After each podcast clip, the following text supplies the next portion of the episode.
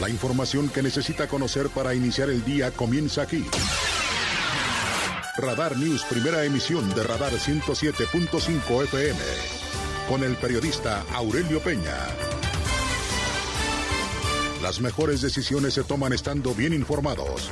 Política, finanzas, deportes, espectáculos, denuncia ciudadana, información vial y el rostro amable de las noticias. Por Radar 107.5 FM y Canal 71, la tele de Querétaro. Iniciamos.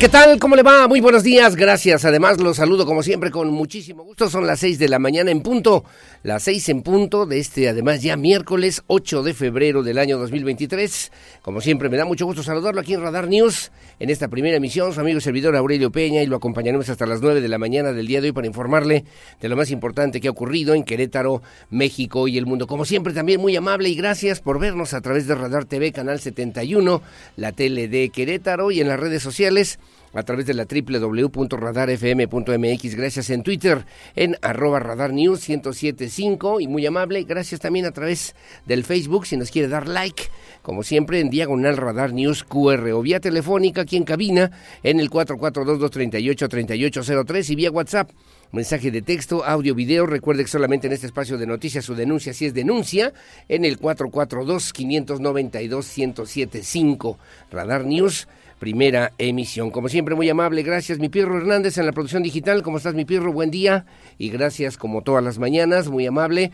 Gracias a Regina Martínez también, igualmente en la producción de la televisión, mija, y gracias a Lucía Peñanava en la coordinación general informativa. Bueno, las efemérides para el día de hoy, en este 8 de febrero de este 2023, debemos recordar dos temas. Uno, un, bueno, varios. El primero de ellos es que hoy también se considera o se celebra el día del nirvana o también para nirvana este día significa o coincide con el momento en el que pues Buda alcanzó el nirvana final consiguiendo además la felicidad más allá del cuerpo físico. Es un momento importante desde la perspectiva de la metafísica y que se trata de un concepto fundamental en las religiones, sobre todo en el hinduismo y además también en el budismo, que han trascendido en la historia de la humanidad y que obviamente pues refleja una etapa muy superior de reflexión, de introspección de lo que hoy por hoy puede significar justamente esta condición mental, humana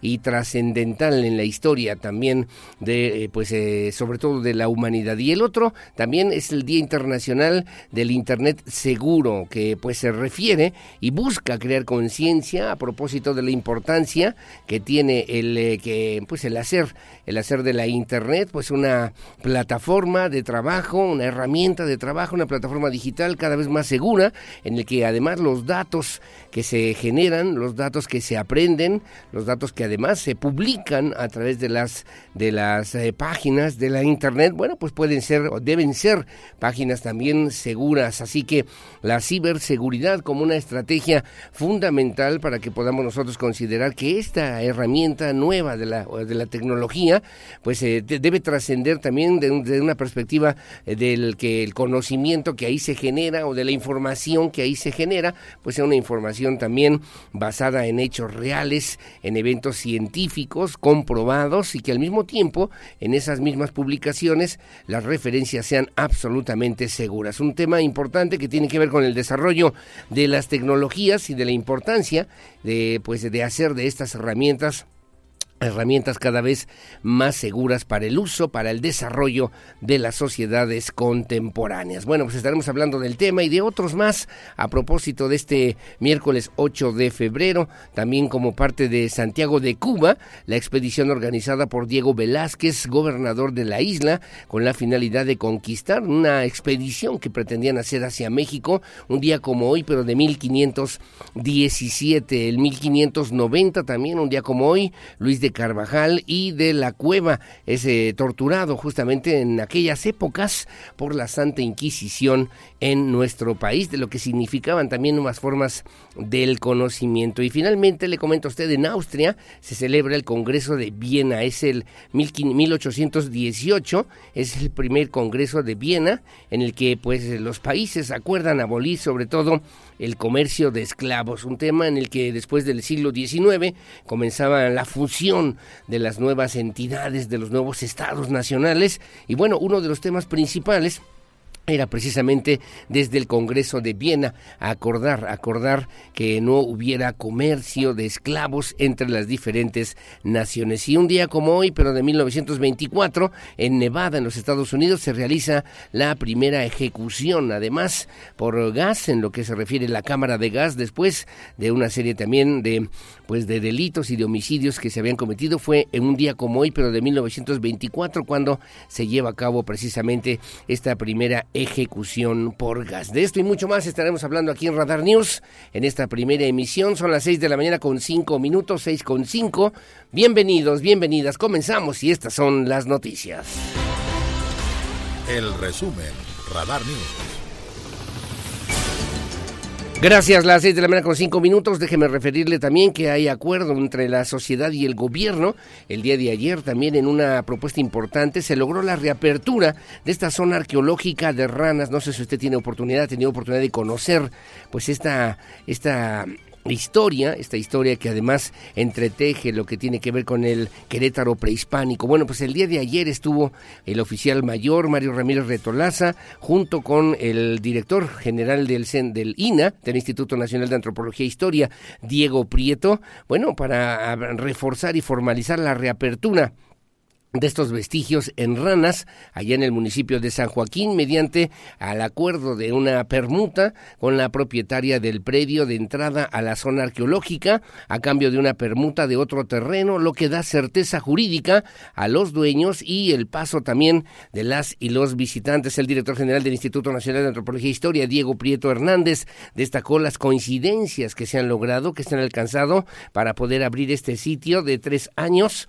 después de tres años y señalar que la conservación de estos vestigios pues son trascendentales, fundamentales para la historia de Querétaro y también para la historia nacional. El presidente municipal de San Joaquín, Manuel Ledesma Robles, enfatizó que la acción beneficia a la economía de las familias de aquella demarcación debido a la vocación a través del desarrollo turístico. La zona arqueológica de Ranas abre eh, pues de miércoles a domingo de 9 a 5 de la tarde. Está ubicada en uno de los puntos más altos de la entidad en la Sierra Gorda de Querétaro y fue considerada una ciudad fortaleza y centro ceremonial para los indígenas, digamos, queretanos en esta época, los indígenas mexicanos. Así lo refirió el oficial mayor del gobierno del estado, Mario Ramírez Retolaza, quien asistió en representación del gobernador del estado, Mauricio Curi González. Lo más importante sin duda es que la zona arqueológica de Ranas seguirá abierta para el disfrute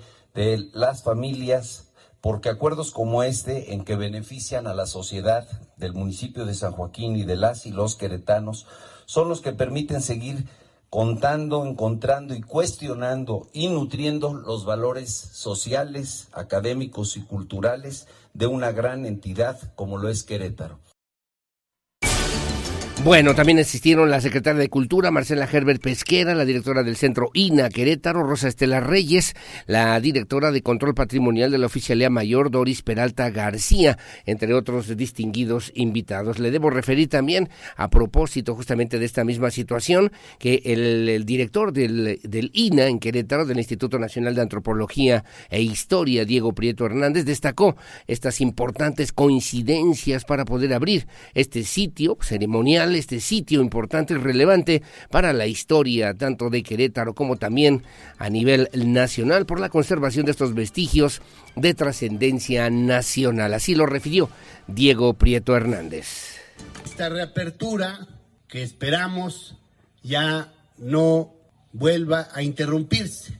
Tuvimos una terrible pandemia y también tuvimos que hacernos cargo de concretar acuerdos muy valiosos gracias al apoyo del gobierno del estado, de su área de patrimonio, del presidente municipal y por supuesto de la familia Ledesma.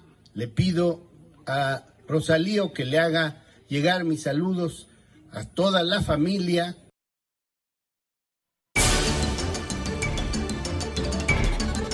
Muy amable, gracias. Las seis de la mañana con nueve minutos, seis nueve. Que la ruta 122 tienen media hora esperando la ruta y no llega y no llega. Me hacen favor de llamarme, como siempre, muchas gracias a nuestros amigos que nos hacen favor pues de atender esta situación. Ruta 122 van directamente hacia lo que tiene que ver con la Universidad Politécnica de Querétaro y nada más no llega, me dicen estas horas de la mañana. Paso el reporte inmediatamente para el Instituto Queretano del Transporte. Las seis de la mañana con diez minutos. Bueno, la Secretaría de Desarrollo Social también entregó tarjetas contigo en San Juan del Río, en un tema importante. Ahí el secretario Agustín Dorantes Lambarri, junto al presidente municipal de aquella demarcación, Roberto Cabrera Valencia, entregaron 274 tarjetas contigo en ese municipio, con lo cual suman ya eh, pues 1.012 beneficiarias en todo el estado. Dicho apoyo consiste en la entrega de 1.500 pesos bimestrales a las mujeres que se encuentran en situación de vulnerabilidad y que tienen como finalidad contribuir pues al desarrollo de la economía familiar. Además se llevó a cabo una supervisión de obra entre el alcalde de aquella demarcación, Roberto Cabrera, y el secretario de Desarrollo Social Agustín Dorantes Lambarri, eh, pues una supervisión de obra en el mejoramiento de espacios públicos en el Tianguis Las Garzas, en su primera etapa, con una infraestructura en la cual se beneficiará a 74.929 personas allá en San Juan del Río. Gracias, las seis de la mañana con 11 minutos, seis con 11. En otro tema también, el gobernador del estado visitó, eh, Mauricio Curi visitó las oficinas de Microsoft para conocer también los avances de la región de centros de datos en la entidad. Le comentaba yo el día de hoy, Día Mundial de la Internet Segura. Bueno, pues son formas del desarrollo tecnológico, las oficinas centrales de Microsoft en México, para conversar con Rodrigo Ked, eh, presidente para Latinoamérica y vicepresidente corporativo de Microsoft. Además también con Rafael Sánchez Loza, presidente y director general de Microsoft México, sobre el desarrollo del establecimiento de la región de centros de datos en el Estado, así como también el impacto de este proyecto en el progreso digital de la entidad y de los queretanos. Durante su visita, Curi, González conoció los detalles sobre la visión que tiene esta empresa de carácter multinacional, Microsoft, para construir la infraestructura de nube más grande del mundo, de la cual forma parte parte de la región centro, centro de datos de Querétaro, llama llamada México Central, que es la número 62 a nivel mundial y la primera en México y en América Latina de habla hispana. Curi González también hizo un recorrido virtual inmersivo por el modelo de la región de centros de datos que ofrecerán tecnología de vanguardia para optimizar los servicios digitales del país, para profundizar también en los requerimientos de seguridad, de hardware, software, de la instalación también y sobre todo los funcionarios de esta empresa Microsoft presentaron también los detalles de los proyectos que van a desarrollar con diferentes instituciones para el beneficio de las comunidades cercanas. Además, compartieron que durante la fase de construcción se han generado ya más de mil puestos de trabajo para el desarrollo de la región Centro de Datos, así se llama, en una muestra más del trabajo de Microsoft para beneficiar a las y los mexicanos desde la perspectiva económica, social y tecnológica, desde Querétaro, donde arranca justamente esta propuesta de inmersión tecnológica importante para el resto de nuestro país. Gracias, las seis de la mañana con 13 minutos, seis trece, hablando de temas de tecnología y de educación. El día de ayer, la secretaria de Gobierno, Guadalupe Murguía Gutiérrez, bueno, en representación también del gobernador del estado, Mauricio Curi González, encabezó la ceremonia de inicio del semestre 2023 2023A en el Colegio de Bachilleres del Estado de Querétaro, plantel 17, Constitución de 1917, con lo que comenzó, ya comienzan las actividades académicas para más de 31 mil estudiantes de 61 planteles que ya tiene el Colegio de Bachilleres en el Estado de Querétaro. La funcionaria también inauguró el sistema inteligente de control de acceso y monitoreo para estudiantes Contigo COVAC Seguro, que se implementa por primera vez en el Estado y en el país en una institución educativa de carácter pública. La Murguía Gutiérrez hizo un llamado a las y los jóvenes para disfrutar en esta etapa de formación, así como a desarrollar una visión de futuro a nivel, a, el nivel académico y profesional, al tiempo de desearle éxito en este nuevo semestre a las y los estudiantes. Son casi 31 mil jóvenes estudiantes que comenzaron el día de ayer en 61 planteles educativos, eh, pues el semestre 2023A en el Colegio de Bachilleres. Así lo refirió la secretaria Murguía. Porque miren, la educación es un derecho humano, es fundamental para el desarrollo de nuestro Estado y de nuestro país, pero también es un factor muy importante de la movilidad social.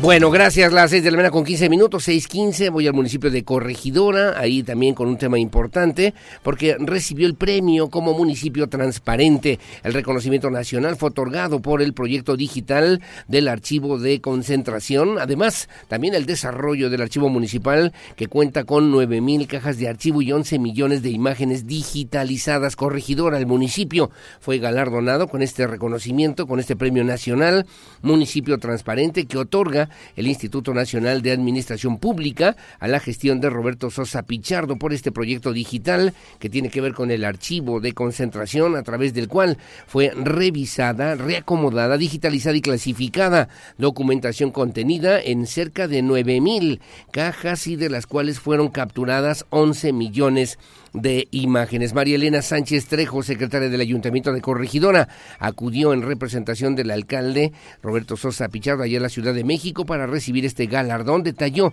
que este reconocimiento eh, pues se realiza, se realiza también de manera conjunta al Premio Nacional del Buen Gobierno Municipal 2022 y Corregidora fue reconocido en la categoría Municipio Transparente. Así lo refirió María Elena Sánchez Trejo, secretaria del Ayuntamiento la ley de archivos a nivel federal, estatal y municipal nos pide que siempre tengamos un archivo en orden, transparente y eficaz. Y es por lo cual el municipio de Corregidora demostró en este proyecto que cuenta con 9.000 casas eh, archivadas y 11 millones de imágenes digitalizadas. Lo que representa para este municipio es que somos el municipio del estado de Querétaro que obtiene este premio por tener un archivo digital concentrado y que representa pues que el ejercicio de recursos se demuestra que se encuentra de manera transparente toda vez que cada actuar del servidor público se encuentra resguardado de manera digital y físicamente. Bueno, gracias. Las 6 con 17 de la mañana. Un tema también importante en el Congreso Cretano fue la presentación que el día de ayer hizo el diputado priista por Hospital Carrera a propósito de lo que se llama la ley, la ley 3 de 3 contra violencia de género. Quien sea deudor alimentario, moroso o haya sido condenado por delitos sexuales o violencia política de género no podrá ser candidato a gobernador, diputado local, alcalde, regidor o por alguno de los cargos que elige la legislatura al ser aprobado la ley 3 de 3 contra la violencia de género, así lo dio a conocer el diputado tricolor Paul Hospital Carrera, que es, eh, por cierto, quien promovió y que presentó esta iniciativa. El diputado también recordó que Querétaro es el tercer lugar a nivel nacional en casos de violencia contra las mujeres, con el 75.2% y el primer lugar nacional en violencia contra la mujer dentro de las escuelas, con el 40.3%, de acuerdo con información del INEGI. En octubre del 2022, el Instituto Instituto Queretano de las Mujeres registró 307 casos de violencia familiar y 289 casos de violencia física. No podemos presumirlos como un Estado con crecimiento económico o buena calidad de vida cuando tenemos estos números en el tema de violencia contra las mujeres, refirió el legislador Paul Hospital Carrera pero en este caso en particular, gente que está condenada como deudor alimentario. Entonces, se sumaría esto a los impedimentos para ser electo en un cargo, ya sea de elección popular o de designación, por ejemplo, del Congreso, además de quien esté consignado por delitos sexuales y o de violencia familiar.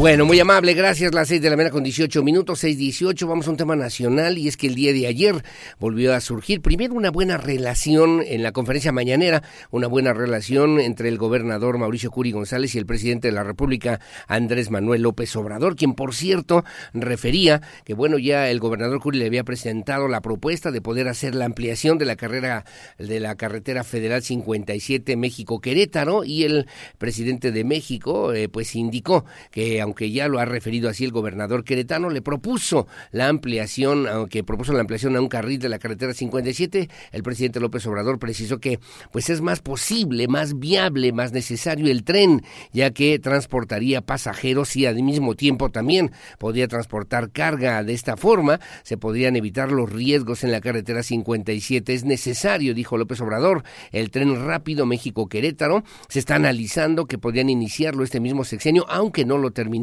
en el gobierno durante el gobierno del presidente López Obrador. Durante la conferencia mañanera, el mandatario federal indicó también que aunque el gobernador Curi González ya le ha propuesto formalmente la ampliación de la carretera, un carril en la carretera 57, pues él considera que es más viable, más necesario, más, que tiene más posibilidades, pues, la realización del tren rápido México-Querétaro, que pudiera ser de pasajeros y pudiera ser también un tren al servicio de carga o de servicio de carga. Así lo refirió en la conferencia mañanera el presidente de México, Andrés Manuel López Obrador.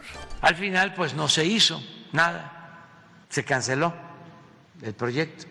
Entonces, ahora nosotros queremos ver si terminaron el proyecto ejecutivo, si se avanzó en la compra del derecho de vía. Le he estado pidiendo a Jorge Nuño de Comunicaciones que busque este, el expediente, porque si existe el proyecto ejecutivo y si ya se compró el derecho de vía, pues es una posibilidad el hacer ese tren, eh, aun cuando ya nosotros no podamos construirlo, pero sí podríamos dejarlo iniciado y eso ayudaría mucho a descargar todo el tráfico que tiene esa carretera, que es de las más transitadas, es sin duda la más transitada del país. Y tiene muchos problemas. Y hay la, la, la opción, me lo comentaba el gobernador, de que se ampliara un carril más, pero yo soy de la idea de que ya está este, muy, muy, muy rebasada y que lo que se tiene que buscar es la posibilidad del tren, que eso ayudaría muchísimo porque es tren de pasajero y tren de carga. Estoy más por ese proyecto, estamos este, analizando. Así que dijo que se estará revisando la situación jurídica de los derechos de vía para la construcción del trazo del tren de pasajeros de Querétaro, de México Querétaro, ya que hasta el momento saben que fue adquirida la mitad todavía de estos eh, de estos permisos, de estas licitaciones. Sin embargo, pues retomó el presidente López Obrador la posibilidad de realizar este pues lo que llamó también el sueño ferroviario en esta conexión entre la Ciudad de México, Querétaro, que pudiera llegar a Guanajuato. Se hablaba hasta de San Luis Potosí en un momento de terminado el tren del Bajío, así le llamó López Obrador, y bueno, podría significar una alternativa importante que se podría ya iniciar y que ha girado instrucciones para que a través de la Secretaría de Infraestructura y Comunicaciones y Transportes se pueda revisar esta posibilidad de pues de lograr este tren Querétaro, San Luis Potosí, Guanajuato y pudieran también dejar ya este proyecto iniciado, avanzado por lo menos en esta administración federal, lo que significaría una noticia importante. Después de más de 10 años que se había planteado originalmente en la época del entonces gobernador José Calzada Rovirosa y en la época también del entonces presidente de México Enrique Peña Nieto y que no se pudo, no se pudo concretar por errores, fallas en la licitación de una empresa china que supuestamente ya estaba lista para iniciar este tramo ferroviario en esta zona de nuestro país. Las seis de la mañana con 23 minutos. Bueno, de esto y mucho más aquí en Radar News en esta primera emisión, como siempre muy amable y gracias por el favor de su compañía en este espacio de noticias que transmitimos en vivo y en directo desde esta noble, histórica, próspera, colonial, barroca, generosa, hospitalaria, humanitaria, honorable, pacífica, competitiva y siempre limpia ciudad de Santiago de Querétaro, corazón de la República Mexicana. Buenos días, Querétaro.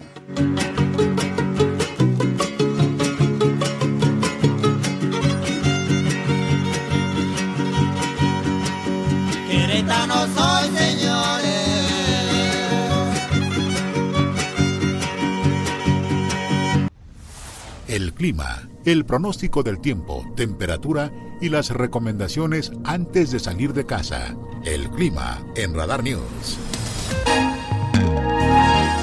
Bueno, muy amable, gracias. Las 6 de la mañana con 29 minutos, 6.29 para el día de hoy. Ahora lo verá usted a continuación en su imagen en televisión, en Radar TV Canal 71, la tele de Querétaro. Bueno, probabilidad de lluvias en buena parte del estado de Querétaro, literalmente, para que lo considere, por favor. Eh, déjeme revisar además y comienzo con, con los municipios donde se supone hay menos probabilidad de lluvias. Por ejemplo, en el municipio de Amialco de Bonfil, con una mínima de 6, una máxima de 20 grados centígrados para el día de hoy, según este reporte. Igualmente en Peñamiller, 13 con 29, nublado ligeramente, pero sin probabilidad de lluvias. Y en Tolimán, 11 con 29, igualmente nublado, sin probabilidad de lluvias. Bueno, luego ligeramente nublado con lluvias en, en el Marqués, una mínima de 9, una máxima de 26. En Cadereyta, 10 con 26, en Colón 10 26 y en Corregidora 10 con 27, en Ezequiel Montes incluso con actividad eléctrica, aunque está ligeramente nublado, 10 con 26.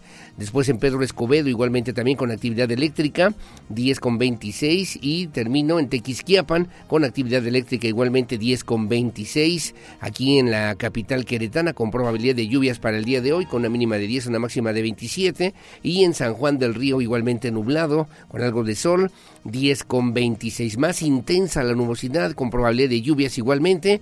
En Arroyo Seco, 12 con 26. En Jalpan de Serra, 14 con 28. En San Joaquín, 6 con 20, Pinal de Amoles incluso con, con frío, 3 con 18 con probabilidad de lluvias y en Landa de Matamoros 11 con 27 con intensa nubosidad para todo el día de hoy. La mínima 11, la máxima 27. Probabilidad de lluvias para que tome usted sus precauciones según el reporte del Servicio Meteorológico Nacional para el día de hoy aquí en el estado de Querétaro. Bueno, ¿cómo estarán las cosas a nivel nacional? Déjeme comentarle a usted que se pronostican lluvias puntuales a fuertes en los estados de Hidalgo, Puebla, Veracruz, Oaxaca. Además, un evento denominado Norte y oleaje elevado en las costas de Tamaulipas, Veracruz, en la zona del Istmo y Golfo de Tehuantepec. El Frente Frío número 30 se desplazará sobre el noreste y oriente del territorio nacional. Va a interactuar con un canal de baja presión que se extenderá sobre el sureste de México. Originará lluvias puntuales a fuertes en Hidalgo, Puebla, Veracruz Oaxaca, lluvias y chubascos en Tamaulipas, San Luis Potosí, Querétaro, Chiapas, Estado de México, Ciudad de México, Tlaxcala, hacia Campeche y Quintana Roo. además, la masa de aire frío asociada al frente ocasionarán rachas fuertes de viento de hasta 60 kilómetros por hora en el oriente del territorio nacional. El evento denominado Norte, con rachas de hasta 70 kilómetros por hora, oleaje elevado de 1 a 3 metros en las costas de Tamaulipas, Veracruz, en el Istmo y Golfo de Tehuantepec además de la entrada de humedad del Océano Pacífico que originará, originará lluvias aisladas en Colima, Jalisco, Michoacán. Finalmente se mantendrá un ambiente cálido a caluroso en los estados del Pacífico centro y sur de la República Mexicana, por lo menos para el día de hoy. Se esperan lluvias aisladas, lluvias aisladas en Jalisco, Michoacán, Colima, Guanajuato, Morelos, Tabasco y Yucatán, de mayor intensidad en San Luis Potosí en Querétaro, Chiapas, Estado de México, Ciudad de México, Tlaxcala, Campeche y Quintana Roo y más fuertes para el día de hoy en Puebla, Hidalgo, Veracruz y Oaxaca, según la referencia del Servicio Meteorológico Nacional.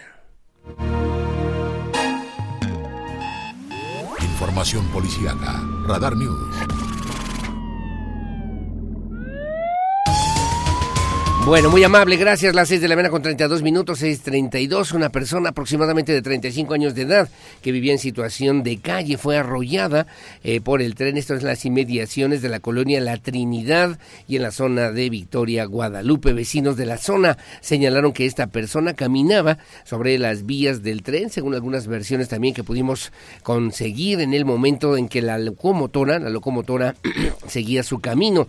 El operador advirtió en varias ocasiones su paso, pero esta, esta persona que al parecer le decía yo vive en situación de calle no se quitó, no se hizo a un lado y quedó debajo de uno de los vagones, lamentablemente ya sin vida. Llegaron ahí elementos de protección civil, tanto municipal como también del estado de Querétaro, por esta situación. Trataron de reanimar y de revisar primero eh, la situación médica, la situación física de este señor, de esta persona de aproximadamente 35 años de edad, pero nada pudieron hacer. Lamentablemente quedó sin vida debajo de uno de los vagones del tren que circula en esta zona de la colonia La Trinidad y Victoria Guadalupe, aquí en la zona metropolitana de Querétaro.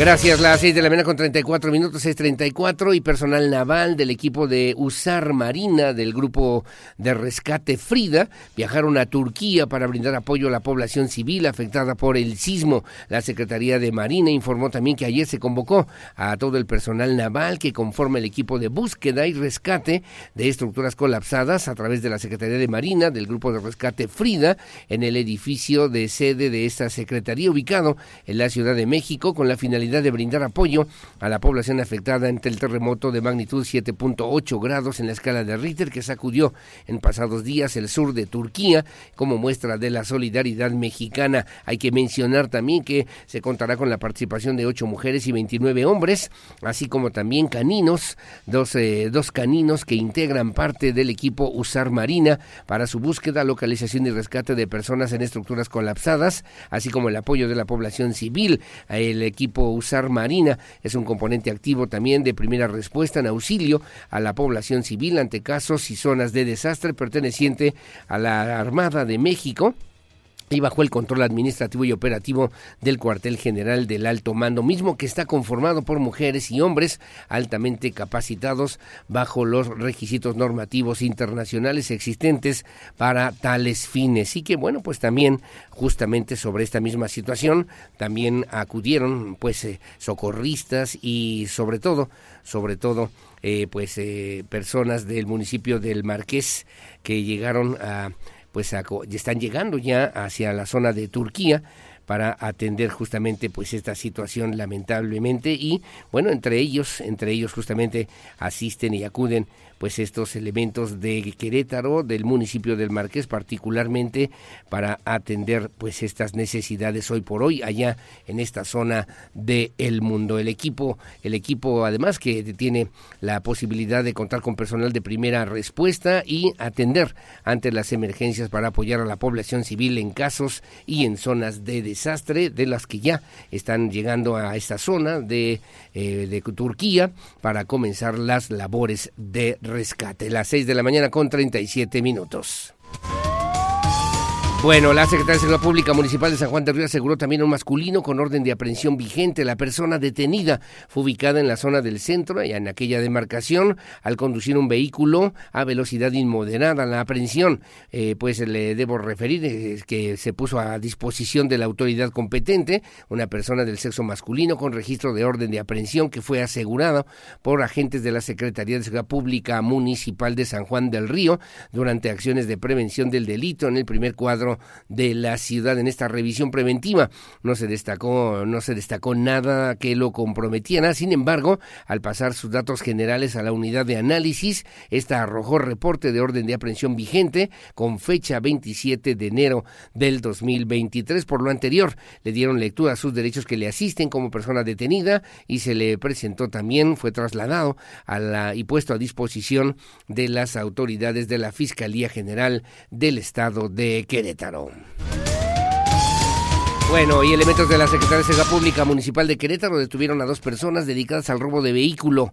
Derivado del análisis de información y las herramientas tecnológicas para la seguridad, se logró la detención de dos personas, esto en la zona de Lomas de Casablanca, ah, luego de evitar una, un, eh, de activar un dispositivo de búsqueda en la zona referida. Se tuvo a la vista a los tripulantes del automotor, del cual descendió una persona, abordó una camioneta, motivo por el cual se marcó el alto a ambos vehículos, quienes hicieron caso omiso, por el cual se les dio persecución. Fue de manera simultánea en las inmediaciones de la colonia Lomas de Casablanca, donde se aprendió a las dos personas y se recuperó la unidad que momentos antes habían sustraído, habían robado. En ambas intervenciones a los probables responsables les fueron leídos sus derechos constitucionales para posteriormente ser trasladados y presentados ante las autoridades correspondientes de la Fiscalía General del Estado de Querétaro.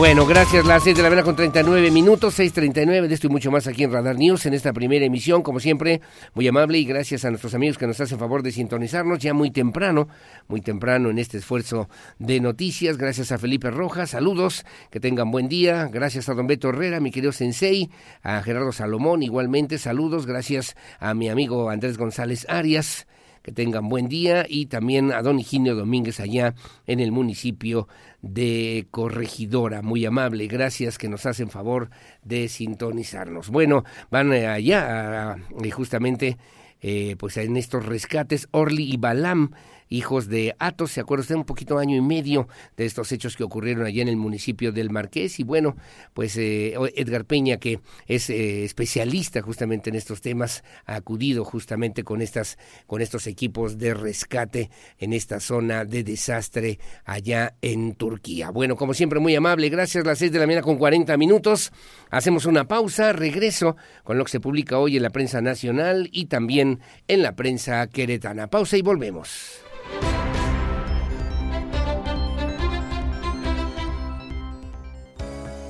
Estas son las efemérides del 8 de febrero. El 8 de febrero de 1969 cae un meteorito de gran valor científico en el pueblito de Allende, México, al ser la contradita carbonácea de mayor tamaño recuperada hasta la fecha. Para el año de 1857 se jura la Constitución por los diputados al Congreso y por el presidente Ignacio Comonfort. En el año de 1847, las fuerzas invasoras norteamericanas al mando del general Winfield Scott llegan al aeropuerto de Veracruz, lo que se convirtió en un asedio y un intenso bombardeo que costó la vida de 400 soldados y aproximadamente 800 civiles mexicanos. Para 1815 se celebra el Congreso de Viena, donde los países asistentes acuerdan abolir el comercio de esclavos. En 1692, en Salem se inicia el detonante de lo que sería conocido como Juicios de las Brujas de Salem, tras la acusación de un médico del pueblo a dos chicas del pueblo de que podrían ser brujas. Para finalizar, un 8 de febrero de 1517 parte una expedición organizada por Diego Velázquez desde Santiago, Cuba, para lanzarse a la conquista de México. Para Grupo Radar, Adrián Hernández. Para estar al día, necesitas saber qué pasa en México. Estas son las notas más importantes de los periódicos nacionales en Radar News. Bueno, muchísimas gracias. Son las 6 de la mañana con 44 minutos, 6.44. Gracias por seguir con nosotros, que se publica hoy en la prensa nacional. Comenzamos como lo hacemos todos los días con el periódico Reforma. Reforma y dice a ocho columnas, implican a Calderón puntos suspensivos, pero de oídas, de oídas, dice también, entre comillas, dice Edgar Beitia, que ex gobernador le habló de vínculos del expresidente de México, el ex fiscal de justicia de Nayarit, Edgar Beitia, implicó, eh, implicó al expresidente Felipe Calderón durante el juicio que se sigue en Nueva York en contra de Genaro García Luna por sus presuntos vínculos con el cártel de Sinaloa, en lo que es conocido como un testimonio de oídas.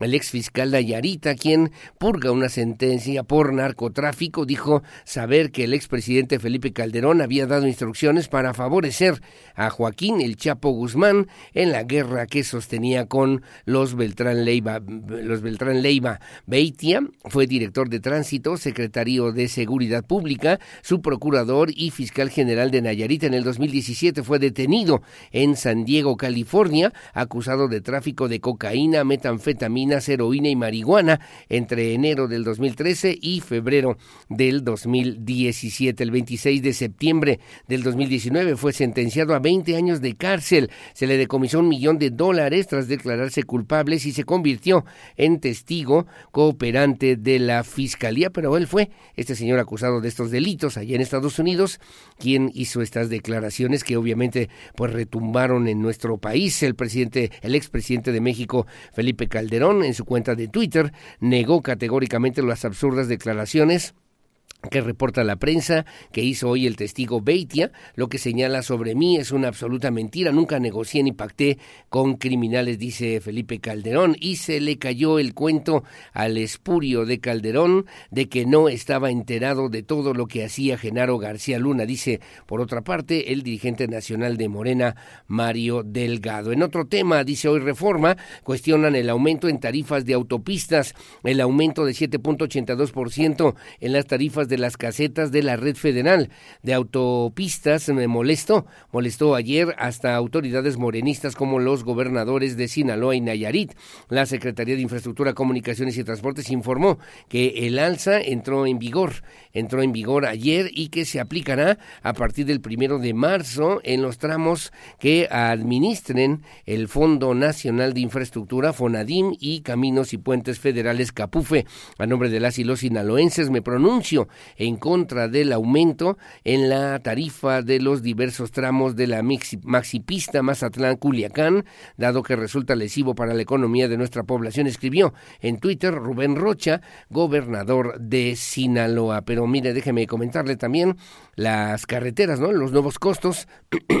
la México-Toluca pasó de 97 a 105 pesos. La México-Cuernavaca de 126 a 136. La Cuernavaca-Acapulco de 543 a 586. La México-Pachuca de 56 a 60. La México-Puebla de 184 a 198. Y la México-Querétaro de 184 a 198 pesos. Refiere hoy el periódico Reforma. Cierran por extorsiones gaseras en Ciguatanejo, las únicas tres gaseras de Ciguatanejo Guerrero cerraron desde el pasado 4 de febrero por amenazas de extorsión por parte de un grupo del crimen organizado en esa zona del país. Pide COFESE acotar nuevas aerolíneas de la 4T. La Comisión Federal de Competencia Económica, COFESE, advirtió de afectaciones a la libre competencia en caso de que una misma empresa del Estado maneje al mismo tiempo aeropuertos y líneas aéreas. Y se avala la iniciativa presidencial en los términos en que fue planteada.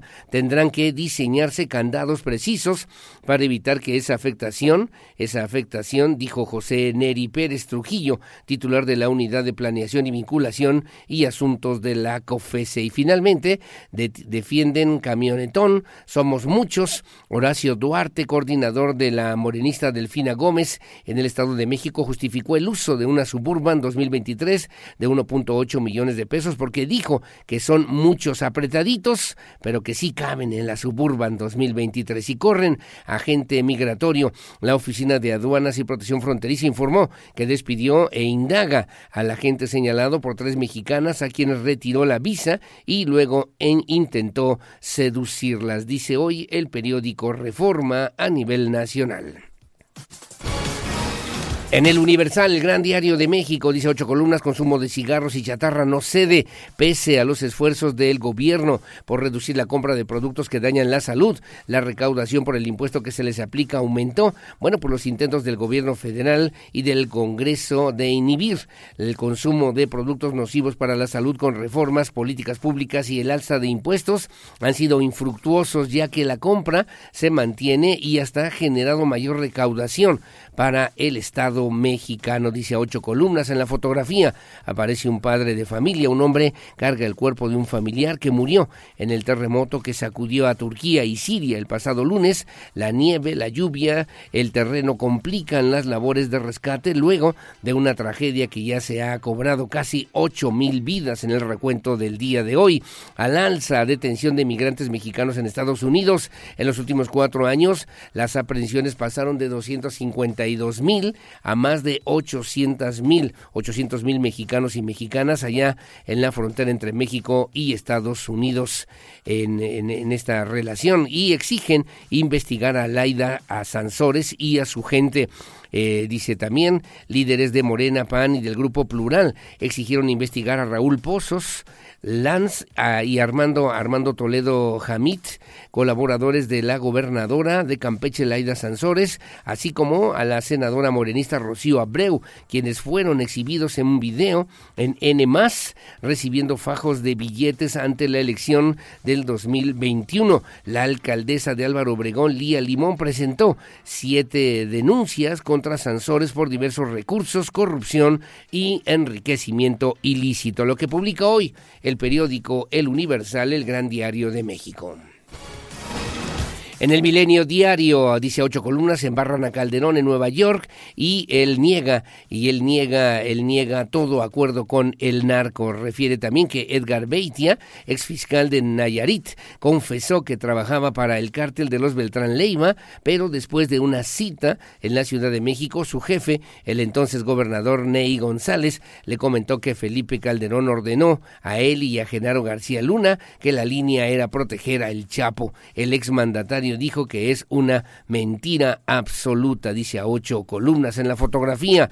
También temas de Turquía, dice los terremotos golpearon, golpearon como 130 eh, bombas atómicas al mismo tiempo. La cifra de víctimas mortales ha superado los 7000 en Turquía y Siria, tantas como el número de edificios derrumbados solo en el primer país, solamente en el primer país, dos días después de que terremotos con el poder de 130 bombas atómicas de devastaran la región. En tanto, la Secretaría de Defensa Nacional informó que un avión, un avión con 150 integrantes del Ejército, Marina y Cruz Roja Mexicana partió a la zona para apoyar en estos trabajos de rescate, dice en la fotografía. Ayer Joe Biden llamó a cerrar el ciclo de pelear por pelear en Estados Unidos. El jefe de la Casa Blanca destacó las cifras de empleo durante la presentación del Estado de la Unión, obviamente en este discurso que le llaman algunos preelectoral allá en los Estados Unidos de parte del mandatario Joe Biden. Y Sociedad no es el pueblo de la Comisión Nacional de los Derechos Humanos en Asalto a la Razón de don Carlos, de don Carlos Marín, hoy que se publica en el periódico Milenio Diario.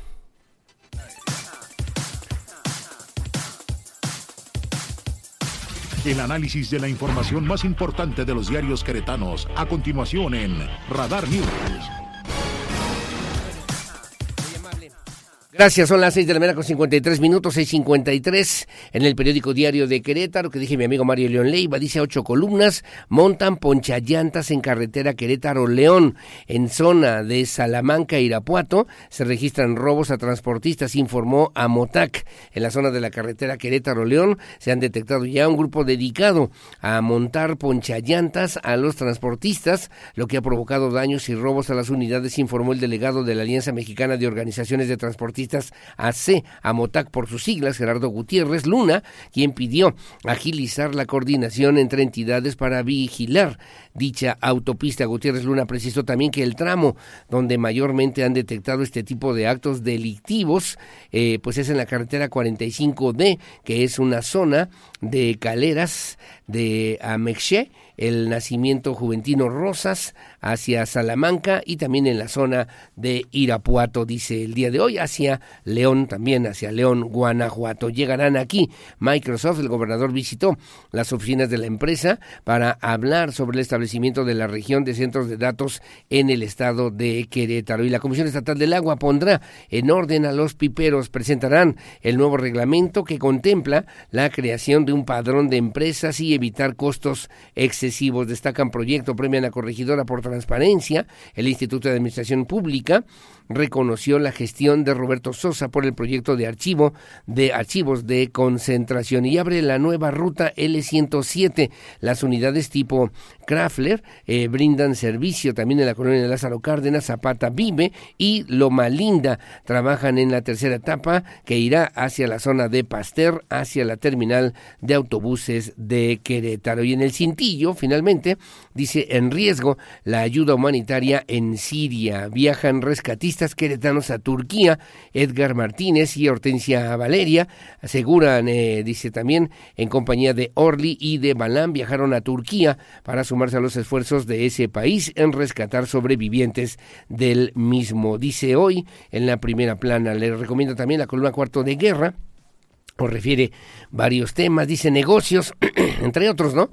La lideresa, la lideresa de lo que tiene que ver con el nuevo partido, está por conformarse la procedencia de un nuevo partido político local, pero de nuevo, entre comillas pone, no tendrá nada porque es lo mismo que el llamado Querétaro Independiente que perdió su registro en el 2021, pero para llamarse ahora Querétaro con rumbo y ser nuevamente satélite de acción nacional, incluso repetir como diputada. Su lideresa, Connie Herrera, ya hizo un uno de sus modus vivendi en el, eh, el inventar institutos políticos para recibir las prerrogativas en nombre de la democracia. El otro es dirigir un bote de tamales que ella llama medio de comunicación para el que roba los contenidos de los que sí trabajan. Dice hoy en la columna Cuarto de Guerra, el periódico diario de Querétaro, en el rebote del expediente Q mi amigo Dan Olvera, dice también para darnos una idea del daño que hizo el desalmado que envenenó a Atos, el perro rescatista que murió para, por tragar salchichas envenenadas lanzadas por Benjamín N., los hijos Balam y Orly y dos perros Border Collie, y dice también, van camino a Turquía en misión humanitaria a rescatar víctimas de los terribles sismos en aquel país. Y hoy la columna de mi amigo Adán eh, Abel Magaña la pista, el juego de las sillas, dice el aniversario de la Constitución, tenía siempre el mismo protocolo establecido. Al ser un acto republicano, se le da palabra al gobernador anfitrión, en este caso Mauricio Curi, posteriormente a los representantes de los poderes judicial y legislativo, y concluye con el titular del Poder Ejecutivo, es decir, cinco oradores. Se refiere hoy en su columna, eh, pues, de mi amigo Abel Magaña, lo que publica hoy el periódico Diario de Querétaro. En el Noticias, la verdad, cada mañana dice héroes caninos. Eh, Balam, hijo de Atos y Orly, viajan a Turquía para participar en las labores de rescate. Balam, hijo de Atos y Orly, así como sus cuidadores Edgar Martínez y Hortensia Segura, participan en las labores internacionales de rescate tras los sismos registrados en Turquía y Siria. Los perros rescatistas Border Collie, originarios de Querétaro, son parte de un equipo de la Cruz Roja Mexicana integrado por binomios caninos certificados, así como elementos humanitarios de las Fuerzas Armadas mexicanas. Dice hoy a ocho columnas, cinco lesionados en choque y volcadura en el, en el norponiente. Y visita a Mauricio Curi las oficinas de Microsoft allá en la Ciudad de México. La educación es un derecho humano, refiere la secretaria de Gobierno Guadalupe Murguía Gutiérrez. ¿Acuerdan la reapertura de la zona arqueológica de Ranas mediante una permuta con la propietaria del predio de entrada a la zona arqueológica a cambio de una permuta de otro terreno, se formalizó la reapertura de los vestigios de la zona arqueológica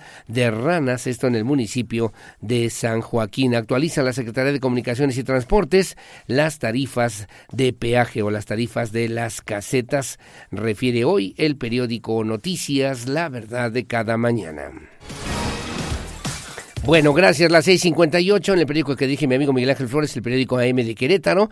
Déficit presupuestal pone en riesgo áreas naturales. Si bien la Secretaría de Desarrollo Sustentable plantea decretar como reserva protegida el 40% del territorio queretano, organismos lamentan la reducción de presupuesto a nivel federal. En la fotografía, durante enero repuntó la generación de empleos en Querétaro y luego también dice binomios caninos viajan a Turquía.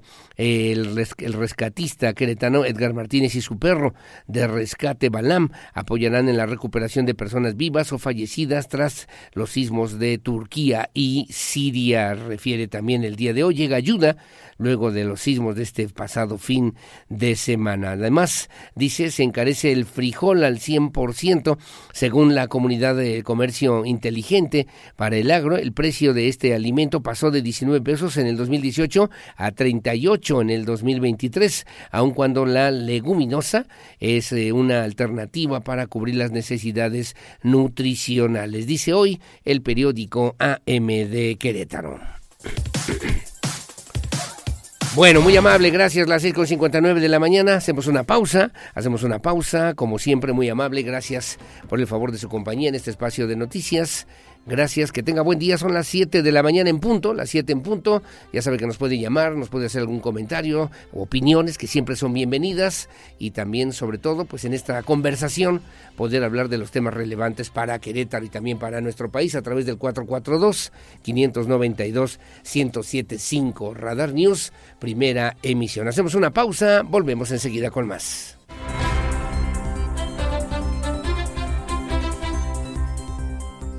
Información local. Radar News. Bueno, muy amable, gracias. Las 7 de la mañana con 3 minutos, 7-3. Gracias. El día de hoy vamos a platicar también con nuestra colaboradora en este espacio informativo, mi querida Marco Barrubias, a propósito de los resultados eh, a, lo que han llegado justamente con las diferentes mesas de trabajo entre las autoridades, tanto estatales, municipales o municipales, estatales y federales. Así que bueno, pues estaremos atentos. Y luego a las 8 de la mañana, aquí en esta mesa de trabajo, vamos a platicar con la rectora de nuestra máxima casa de estudios, la doctora Tere García Gasca, a propósito del quinto informe de actividades de la rectora Tere García Gasca. Bueno, espero que sea de su interés y ojalá que también tenga opiniones, comentarios y sugerencias, con todo gusto a través de este espacio de noticias. Las 7 de la mañana con 4 minutos. Bueno, y a través de las redes sociales de la Embajada de México en Corea, se dio a conocer también que el político queretano Carlos Peñafiel presentó al jefe ya de protocolos de la Cancillería, aquí le comentábamos en este espacio informativo de la Cancillería coreana, bueno, pues la copia ya, lo que son la presentación de las cartas credenciales con la cual ya es oficialmente embajador designado de México ante Corea del Sur. Eh, nuestro amigo Carlos Peñafiel, por su parte, el embajador Ryu Jung-gi-ju, eh, destacó también que el inicio de funciones de Carlos Peñafiel coincide con el nuevo ciclo de 60 años en una relación bilateral de respeto, de trabajo, de colaboración entre México y Corea del Sur. Andrea Martínez tiene los detalles. Carlos Peñafiel Soto inició oficialmente sus funciones como embajador de México en Corea, esto tras presentar al jefe de protocolo de la Cancillería coreana la copia de las cartas credenciales como representante de México ante Corea. A través de las redes sociales de la Embajada de México en Corea, se dio a conocer que el político queretano presentó dicha documentación y con lo cual ya es oficialmente embajador designado de México. Por su parte, el embajador Ryu Jung-gyun destacó que el inicio de funciones de Carlos Peñafiel coincide con el nuevo ciclo de 60 años de relaciones bilaterales con México. Hay que recordar que en diciembre pasado, el Pleno del Senado de la República ratificó por unanimidad a Carlos Peñafiel Soto como embajador de México en la República de Corea. Para Grupo Radar, Andrea Martínez. Bueno, gracias Andrea Martínez y que obviamente pues desearle lo mejor de lo mejor a, a nuestro amigo Carlos Peñafiel. Carlos Peñafiel fue mm, dirigente estatal de Morena todavía en el proceso electoral anterior y bueno pues obviamente se mantuvo luego como embajador de México en República Dominicana y ahora también ya nombrado por el presidente López Obrador como embajador de México ante Corea del Sur. Una relación de respeto, una relación de trabajo, una relación de colaboración o cooperación entre ambas naciones, que esperamos así sea y así se pueda lograr. Gracias, las 7 de la mañana con 6 minutos. Bueno, y el gobernador de Estado, Marucho Curi González, visitó las oficinas centrales de Microsoft, esto allá en la Ciudad de México, conversó con los directivos, con los CEOs y representantes de esta empresa, Rodrigo Quede, eh, presidente para Latinoamérica y vice, vicepresidente corporativo de Microsoft, además de Rafael Sánchez Loza, presidente y director general de Microsoft México, sobre precisamente el desarrollo, el desarrollo del establecimiento de la región de centros de datos en el Estado, así como el impacto de este proyecto en el progreso digital del estado de Querétaro y sobre todo para poder pues eh, ofrecer alternativas y opciones importantes para las y los jóvenes queretanos. Así lo refirió el gobernador del estado Curi González. Andrea Martínez también tiene los detalles. El gobernador Mauricio Curi González visitó las oficinas centrales de Microsoft en México para conversar con Rodrigo Quede, presidente para Latinoamérica y vicepresidente corporativo en Microsoft, y Rafael Sánchez Loza, presidente y director general de Microsoft México, sobre el desarrollo del establecimiento de la región de centros de datos en el Estado, así como el impacto de este proyecto en el progreso digital de la entidad y los queretanos. Durante la visita, Mauricio Curi conoció detalles sobre la visión de Microsoft para construir la infraestructura de nube más grande del mundo, de la cual forma parte la región de centros de datos de Querétaro, llamada México Central, que es la número 62 a nivel mundial y la primera en México y en América Latina de habla hispana. La región del centro de datos es una muestra más del trabajo de Microsoft para beneficiar a los mexicanos económica y socialmente a través de la tecnología. La implementación de estas instalaciones, además de nuevas oportunidades laborales, abrirá un espacio que fungirá como la residencia oficial de la nube de las principales soluciones de Microsoft. Esta región permitirá la residencia y procesamiento local de datos para revolucionar la operación de sectores como el financiero, el gubernamental y de salud. De la misma forma, tanto pequeñas y medianas empresas como emprendedores podrán modernizarse y crecer, desbloqueando el potencial de soluciones de inteligencia artificial, Internet de las Cosas, pagos y transacciones de alto volumen, streaming y otras tecnologías clave en la economía de datos. Como parte de la reunión, Microsoft compartió los beneficios de la región de centros de datos a través de iniciativas para el desarrollo sostenible, capacitación, generación de y desarrollo económico de las pequeñas y medianas empresas en Querétaro. La implementación de la región del centro de datos es un ejemplo del compromiso de Microsoft para beneficiar a México en su proceso de digitalización y abrirá nuevas oportunidades para los mexicanos en diversos ámbitos, además de convertir a Querétaro en el lugar oficial para las soluciones de nube clave de Microsoft. Para Grupo Radar, Andrea Martínez. Bueno, muy amable, gracias. Las 7 de la mañana con 9 minutos, 7, 9. Y le debo referir a usted que Microsoft, obviamente, de Bill Gates, uno de los hombres más ricos del mundo, bueno, pues eh, ha referido que este 2023 hacia el 2024, las previsiones, obviamente, para el desarrollo de las nuevas tecnologías, de las nuevas economías, no es tan sencillo, ¿no? Son condiciones realmente adversas. Y bueno, en este tema, en este tema refirió también que se espera un año complicado después de la pandemia, que continúe además la guerra entre Ucrania y Rusia, que va a cumplir ya un año, un año el próximo 24 de febrero y que todavía no se superan los, eh, pues sobre todo, sobre todo los insumos, los insumos más importantes generados por después, antes, durante y después de la pandemia, de esta pandemia del COVID-19. Desafortunadamente, refirió también Bill Gates en una entrevista concedida allá en los Estados Unidos, los objetivos a corto plazo entre lo que tiene que ver con el 2021-2023, las emisiones globales en realidad han aumentado de manera importante toneladas de equivalentes de carbono a 52 mil millones de toneladas a nivel mundial y esto refiere y obliga necesariamente al uso de las nuevas de las nuevas tecnologías. Además refirió que las empresas deben también en este año 2023 rumbo al 2024 deben ser cada vez más rentables para poder crecer y seguir funcionando, demostrar que hay un mercado para sus productos de acuerdo con el eh, pues millonario, multimillonario Bill Gates. En su publicación también el magnate habló sobre la gestión para encontrar, encontrar pues diferentes alternativas y opciones, no solamente ante el COVID-19, ante la lo que le llama también el, una cura definitiva contra el SIDA y esfuerzos que se realizan para salvar a madres y bebés, además de la erradicación de la poliomielitis y la preparación del mundo para la próxima pandemia de la que también debemos empezar a hablar, refirió en su mensaje el multimillonario. Y bueno, pues estas predicciones que dijo también serán fundamentales lo que ocurre en los Estados Unidos en este proceso que se inició, por cierto, ya de manera formal el día de ayer y que pues espera un 2023-2024 complicado a nivel mundial y que para ello el uso de las nuevas tecnologías permitirán que se puedan abrir nuevos horizontes para primero transformar, primero también entender y conocer y luego además poder actuar en consecuencia ante los grandes desafíos y retos que marca el desarrollo de las economías a nivel internacional internacional.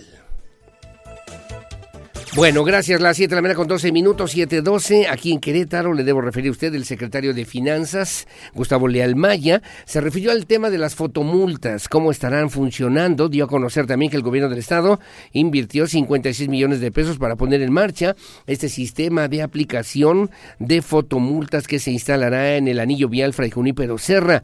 Este sistema recordó, tiene el objetivo de detectar a aquellos automovilistas que rebasen los límites de velocidad. No tiene una finalidad recaudatoria, pero sí que pues se puedan ordenar por lo menos este tipo de situaciones, evitar accidentes, hacer que los automovilistas también respeten los límites de seguridad, los límites de velocidad y al mismo tiempo las señaléticas establecidas, particularmente en esta zona del anillo vial Fray Junípero Serra. Andrea Martínez tiene la información.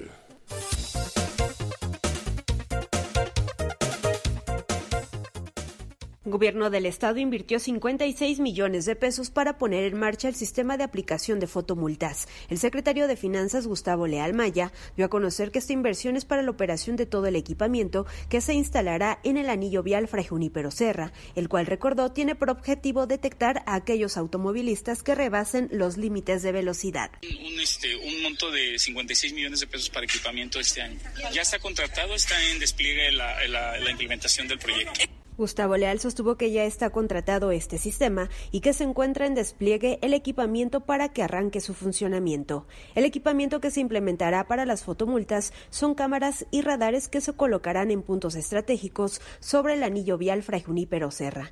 Hay que recordar que a partir del 15 de febrero arrancará la prueba piloto de las fotomultas y se comenzará con el envío de notificaciones a los conductores que rebasaron los límites de velocidad.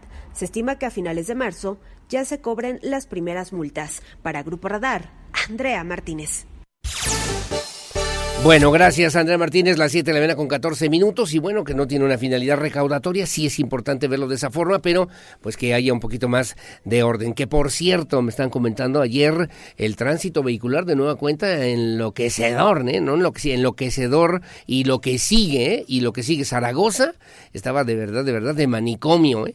de manicomio. Bueno, pues ojalá que atiendan y que se resuelvan este tipo de situaciones y lo que me comentaban también nuestros amigos de la audiencia el día de ayer y bueno, pues eh, poca presencia, ¿no? Poca presencia, a lo mejor sí de los auxiliares viales, estas personas que están haciendo un esfuerzo muy importante, que para eso los contrataron y ahí andan moviendo las manitas, pero pues nos falta también que haya por lo menos elementos de seguridad pública, de movilidad, de tránsito, de alguien, ¿no? Alguien que pueda ayudar, porque ayer sobre Zaragoza, en el cruce con Corregidora, era un verdadero des... Bueno, ¿para qué le platico del 10 de mayo, eh? Pero de verdad, de verdad que dicen, bueno, que no hay nadie, que no hay alguien que pueda ver, que esté al pendiente.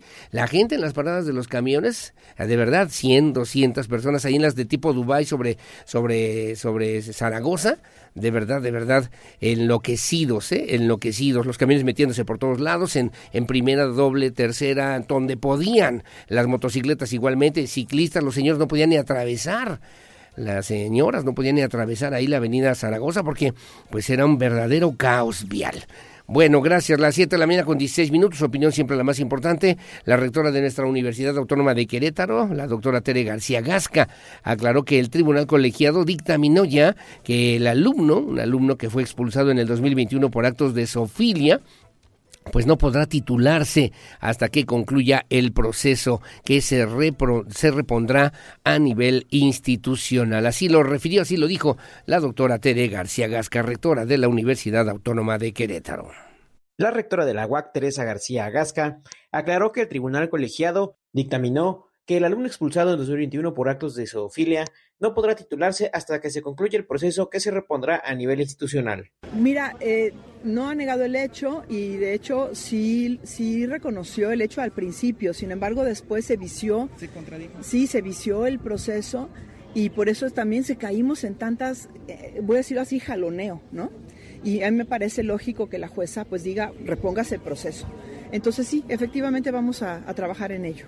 ¿Y lo del título de este, de este no, no están posibilidades de titularse. Justamente el tribunal colegiado dictaminó en su momento que, eh, tenemos que esperar hasta que esto se, dictamine en, lo definitivo. Entonces, en este momento no hay, no hay condiciones para llevar a cabo la titulación. Explicó que la juez de distrito dictaminó un amparo para efectos, que quiere decir para la reposición de este proceso, es decir, que empezará de nuevo con la normativa universitaria para evitar los vicios y llevar a cabo el proceso de una forma menos viciada. La rectora dijo que interpondrán también un recurso de revisión para definir las cuestiones relacionadas con este procedimiento. Para Grupo Radar, Alejandro Payán. Bueno, se estará reponiendo este procedimiento luego de que pues una jueza señaló que la institución empleó argumentos falaces y no comprobó la acusación de Sofilia que justificó la expulsión del estudiante. Vamos a platicar de este tema y muchos más con la rectora Tere García Gasca, un tema que obviamente tiene que quedar perfectamente aclarado a través de los medios de comunicación. Las 7 con 17 de la mañana.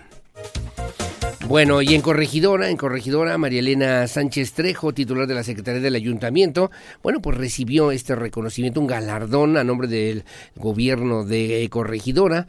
Eh, bueno, pues recibió este galardón del municipio transparente por el Instituto Nacional de Administraciones Públicas. Esto debido al orden que ha llevado justamente en lo que tiene que ver con la recopilación del archivo digital en aquella demarcación. Un reconocimiento importante a la labor, al trabajo, al esfuerzo, a la tenacidad, sobre todo que pues ha permitido que se vayan digitalizando todos estos archivos, cajas, documentos que en el municipio de Corregidora se han ya contemplado para efecto de que se pueda pasar a un siguiente nivel de digitalización de la información general en aquella demarcación. Así lo refirió la secretaria del ayuntamiento, María Elena Sánchez Trejo. La administración de Corregidora fue reconocida con el galardón de municipio transparente que se da por el Instituto Nacional de Administraciones Públicas, esto debido al orden que tienen en su archivo digital, comentó María Elena Sánchez Trejo, titular de la Secretaría del Ayuntamiento de esta demarcación. Detalló que este archivo digital tiene 9.000 cajas, donde contiene también 11 millones de imágenes. Esto da pie a un ejercicio de transparencia de los trabajos de las administraciones. Principalmente por cuanto ve a la integración del archivo digital de concentración que tiene el municipio de Corregidora. Eh, la ley de archivos a nivel federal, estatal y municipal nos pide que siempre tengamos un archivo en orden, transparente y eficaz. Y es por lo cual el municipio de Corregidora demostró en este proyecto que cuenta con 9.000 casas eh, archivadas y 11 millones de imágenes digitalizadas. Lo que representa para este municipio es que somos el municipio del estado de Querétaro que obtiene este premio por tener un archivo digital concentrado. ¿Y qué representa? Pues que el ejercicio recursos se demuestra que se encuentra de manera transparente. Fueron 160 los proyectos de municipios de todo el país que se le mostraron a este instituto. El reconocimiento fue entregado en la Ciudad de México a la secretaria en representación del alcalde Roberto Sosa Pichardo. El archivo del municipio de Corregidora data desde 1982, donde se tiene información de las labores ya digitalizadas, mostrando el interés de mantener transparente los modos de trabajo de cada administración de este municipio. Para Grupo Radar, Diego Hernández. Bueno, gracias. Son las 7 de la con 20 minutos. Rápidamente comentarios, Lucía, si no tienes inconveniente. Rápidamente para el día de hoy. A ver, ya buscamos aquí el principio. Bueno, a ver, hay una petición, una ayuda, necesitan ayuda para una niña, Yad, Yad Siri Olvera Ángeles que pues requiere también eh, apoyo de parte de las autoridades de la UCBEC para lograr también su incorporación ya a nivel de secundaria y junto también con Brigitte Olvera Ángeles en la escuela primaria Liciado Benito Juárez, turno matutino eh, la secundaria Mariano Matamoros, turno matutino, para que puedan también con, pues, eh, continuar con su formación escolar. Me pasan aquí el reporte, lo hacemos con todo gusto y ojalá, ojalá que lo puedan atender también nuestras autoridades educativas, particularmente de la Unidad de Servicios para la Educación Básica en el estado de Querétaro. Paso el reporte, paso el comentario, muy amable y ojalá que nos puedan ayudar. Gracias. Buen día. Para reportar un tráiler descompuesto sobre el lateral de la incorporación de Paseo constituyentes a la carretera 57. Saludos, Aurelio, buen día. Atentamente, Manuel López. Gracias, don Manuel, que tengan buen día. Buen día, quiero hacer un comentario. Mi hijo necesita una constancia de estudios. Él está estudiando en el colegio de bachilleres, pero resulta que tiene que pagar por dicha constancia. Cuesta 150 pesos. La verdad no se me hace justo que uno tenga que pagar por ese papel o dónde va ese, a dónde va ese dinero. Cuando llegamos a solicitar alguna constancia en la primaria, así como en la secundaria, solo pedía y nos las daban sin ningún problema. No sé por qué motivo en el colegio de bachilleres las cobran. Así será en todos los planteles y preparatorias. Me reservo el número del plantel, me dice también, y mi nombre para que no tengan represalias. Le agradezco que pueda pasar mi mensaje al aire. Lo tornamos con mucho gusto a la dirección del colegio de bachilleres, ¿no? A León Enrique Bolaño, a ver que, eh, pues esas, esos trámites, son trámites administrativos, se cobran, ¿no? Es como en las unas universidades también pues obviamente se cobra el proceso de titulación, ¿no? Que hay que pagar también. Buen día. Oye, ¿cuántos fiscales corruptos no estarán ligados al narco en nuestro país? Habrá que revisar uno por uno para ver qué tantos de los fiscales o cuántos de los fiscales de repente, así como este de Nayarit, el señor Beitia que fue a declarar allá a los Estados Unidos, que estaba vinculado, ligado directamente a los Beltrán Leiva y que estaba también comprometido con el narco. Imagínense, y eran fiscales fiscales. Paso el comentario muy amable y gracias. Respecto a lo que dijo también del tráfico, creo que se podrá solucionar si nos avisaran de los cierres y cambios con anticipación. No hasta que uno pasa o va pasando por un lugar se entera de que esa vialidad está cortada o está cerrada. En mi caso, en esta semana han cerrado dos paradas de camiones sobre 5 de febrero, la de la terminal de autobuses y la de la obrera, solo porque sí, no hay quien nos avise hasta, dice, no hay quien nos avise hasta que llegamos al lugar donde debemos tomar nuestro camión y la gente del Instituto Cretano del Transporte solo nos dijo, aquí ya no es la parada, ahora es más allá, es más adelante y entonces hay que caminar hasta donde hayan cambiado ano la parada sin importarles si no alcanzamos a subirnos o se nos hace tarde o no llegamos al trabajo. Incluso vi muchos camiones que no se paraban en esa misma parada improvisada. Parece que los ciudadanos no les importamos, me dice la señora Jimena Ramírez. Paso el comentario, el reporte. Es que eso se siente, ¿no? Se siente una situación, bueno, pues que, no hay nadie, que no hay nadie. ¿Dónde están? ¿Qué están haciendo? ¿Están metidos en las oficinas, jugando solitario? ¿Qué estarán haciendo muchos de ellos? Los queremos ver en las calles, los queremos ver ahí dando los, queremos, ver ayudando a la gente que en esos casos requiere también, requiere esa atención. Desde una vuelta ahí en tecnológico, luego agarre Zaragoza y verá nada más un verdadero relajo, desorden, desorden por todos lados y no queremos que este tipo de situaciones pues obviamente sigan ocurriendo en Querétaro, salvo su mejor opinión. Las 7 con 24, hacemos una pausa, hacemos una pausa comercial, regresamos enseguida con más aquí en Radar News en esta primera emisión. Víctor Monroy Víctor Monroy y los deportes y mucho más en esta primera emisión. Pausa y volvemos. Goles, estadísticas, pasión, victorias, empates, derrotas y todo lo que acontece en el mundo deportivo con Víctor Monroy en Radar Sports. Mi nombre es Víctor Monroy, muy buenos días, esta es la información de los deportes en esta mañana. El día de mañana a las 7 de la tarde con 5 minutos, los Gallos Blancos del Querétaro reciben a los Esmeraldas de León en el Estadio La Corregidora y por cierto el partido usted lo puede escuchar a través de esta frecuencia del 107.5 de FM minutos antes de las 7 de la tarde.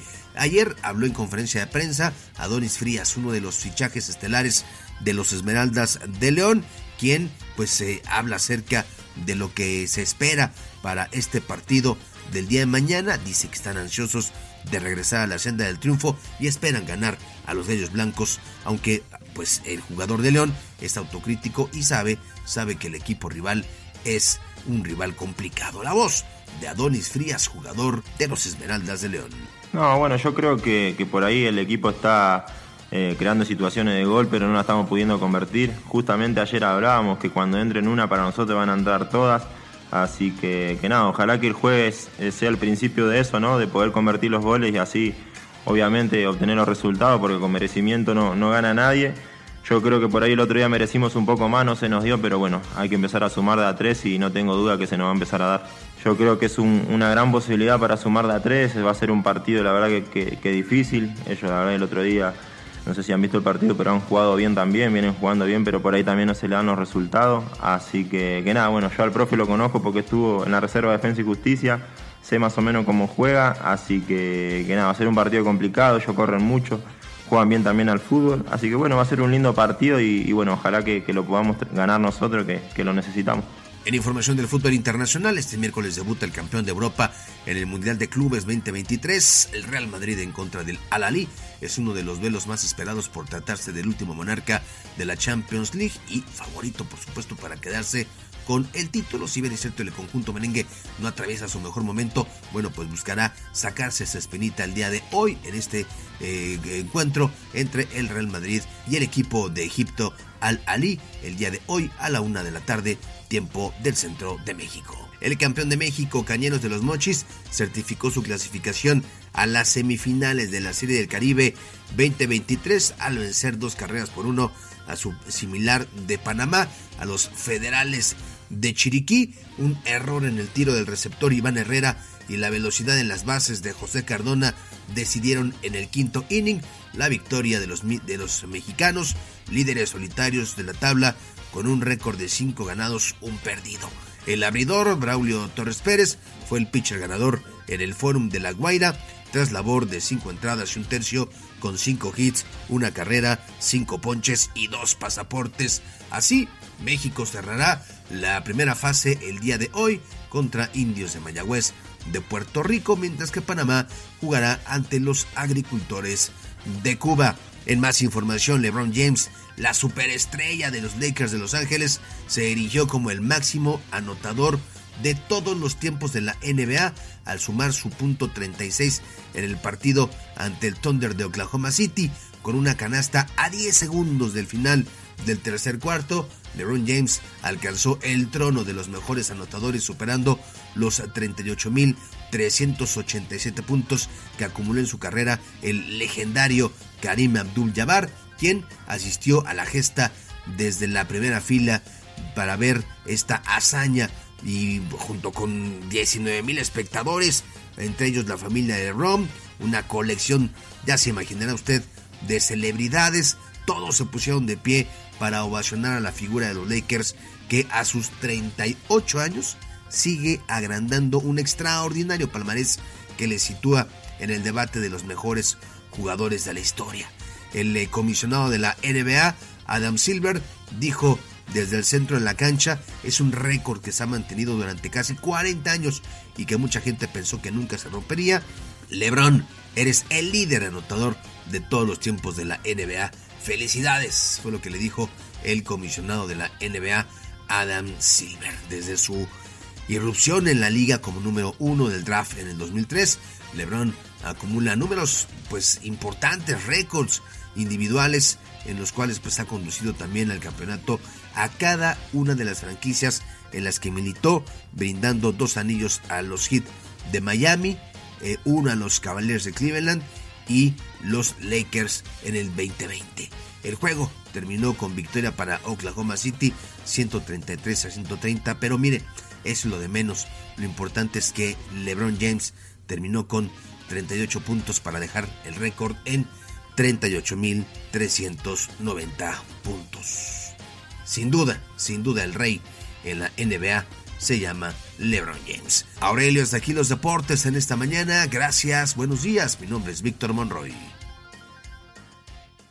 Que me dice que me quiere, que vivir sin mí no puede, que lo agobian los momentos en que no estoy junto a él, que siempre me había esperado, que era quien había soñado, la que su mamá quería para que fuera su mujer.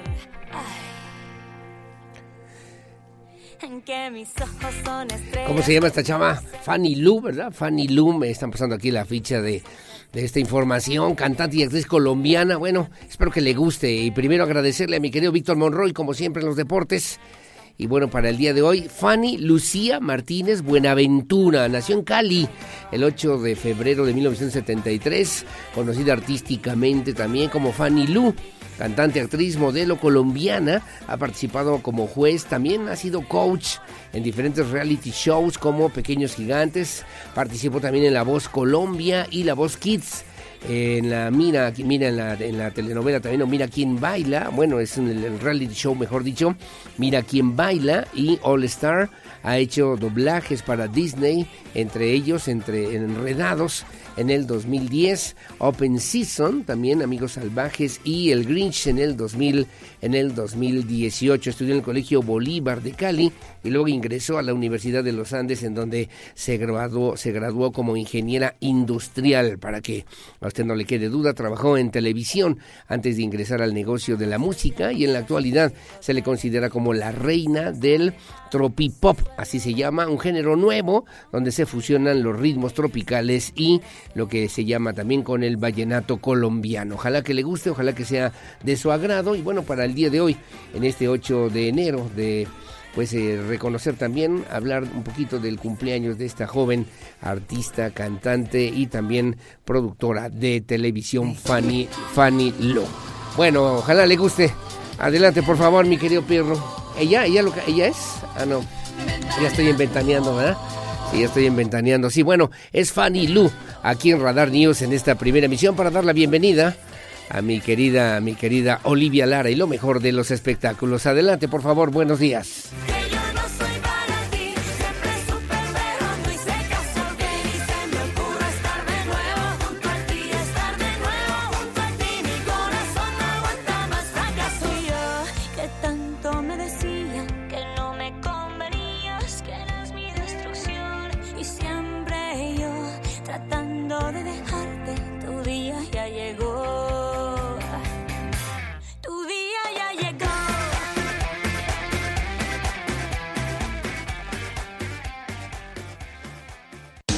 Teatro, cine, conciertos.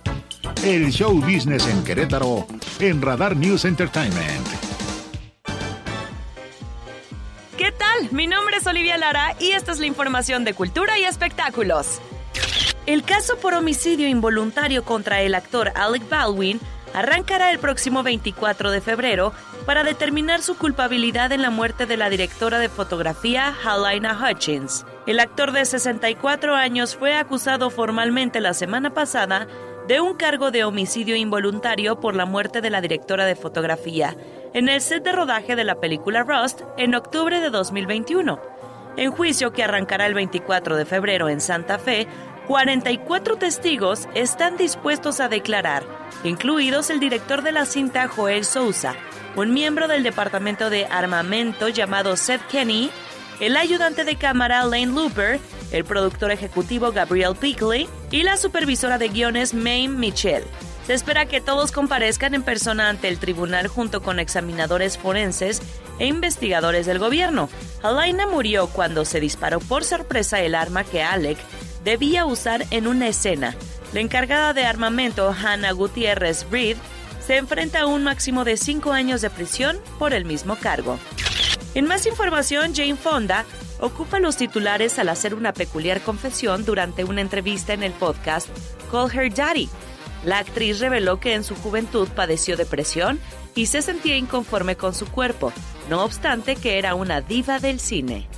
Indicó que estos hechos la orillaron a la bulimia, Asumí que no viviría más de los 30, no salía con nadie y tampoco hacía películas que me gustasen demasiado. Explicó al precisar que a los 20 años ya padecía este trastorno y lo vivió durante dos décadas. La bulimia se había apoderado de todos los aspectos de mi vida. Pensé, si sigo así, me voy a morir. Y lo dejé de golpe, recordó la actriz. Por último, la presentadora Ellen DeGeneres celebró el medio siglo de vida que acaba de cumplir su esposa, Portia de Rossi, renovando sus votos con la mujer que le ha acompañado durante los últimos 18 años y que ha sido su apoyo durante el polémico final de talk show que llevaba su nombre, en medio de acusaciones que apuntaban a que había permitido que se creara un ambiente laboral tóxico. La encargada de casarlas de nuevo fue su amiga Kris Jenner, la matriarca del clan Kardashian Jenner. Conoce muy bien a la pareja no solo por las visitas que hacía al programa de entrevistas de Ellen, también son vecinas y tanto Chris como su novio Corey Gamble son invitados habituales en su casa. La celebridad describió a las recién casadas por segunda vez como la pareja perfecta y confesó que le impresiona enormemente ver el amor y compromiso mutuo que siguen mostrándose después de tanto tiempo. Ellen publicó este jueves un video en su canal de YouTube en el que se pueden ver varios momentos de la ceremonia, incluida la intervención de Chris y las emotivas palabras que le dedicó Portia en sus votos. La actriz de Ally McBeal le recordó que es lo más importante de su mundo y quería repetírselo delante de su familia y amigos. Para Grupo Radar, Olivia Lara. La opinión Radar News. Bueno, muchísimas gracias. Son las 7 eh, de la mañana con 45 minutos, 7.45. Y agradezco como siempre a mi querida Marco Barrubias, que nos hace favor también de acompañarnos, de comentar cosas que son importantes para la audiencia, para la sociedad queretana, desde la perspectiva de la bicicleta, desde la perspectiva de la bicicleta. Alguna vez leyendo también a Gabriel Said para andar en bicicleta, leer en bicicleta sería como una propuesta de que sería lo máximo, de lo máximo que pudiéramos disfrutar de un buen libro y además un buen paseo en bicicleta. Marco Barrubias, ¿cómo estás? Buenos días. Así es, buenos días. Y también creo que en este sentido... Eh, eh, como una forma de leer la ciudad es pedalearla o caminarla. Sí, pedalearla y caminarla y además así es la vida, igual que en la bicicleta, ¿verdad? Si no pedaleas, se cae la bicicleta. Tal cual, tal cual. Se para. Oye, oye, Marco Barrubias, ya hubo reuniones, ya hubo la semana pasada, la vez pasada que tuvimos oportunidad de platicar, hablamos de la necesidad de que las autoridades municipales, estatales, federales conocieran pues los planteamientos de pues los representantes de diferentes organizaciones de ciclistas aquí en el estado de Querétaro. Ya hubo reuniones, ya hubo ya hubo reuniones, ya hubo acercamiento. La verdad es que eh, desde hace 15 días eh, respondieron bien, respondieron rápido y se dio algo que para mí, al menos porque soy muy optimista quizá, es histórico, que fue que tener una reunión eh, a, representantes de los tres niveles, que son federal, estatal y municipal y al final, o sea, como que el, muy en resumen fue la SCT fue decirnos no tenemos en nuestro catálogo lineamientos para para no hay lineamientos. No hay lineamientos porque, y ahorita justo es, o sea, ahí la ley de movilidad segura ayuda mucho porque a, nivel federal ya plantea que debe de, que cualquier vialidad debe de hacerse como estimando la seguridad de las personas y el derecho a la movilidad constitucional.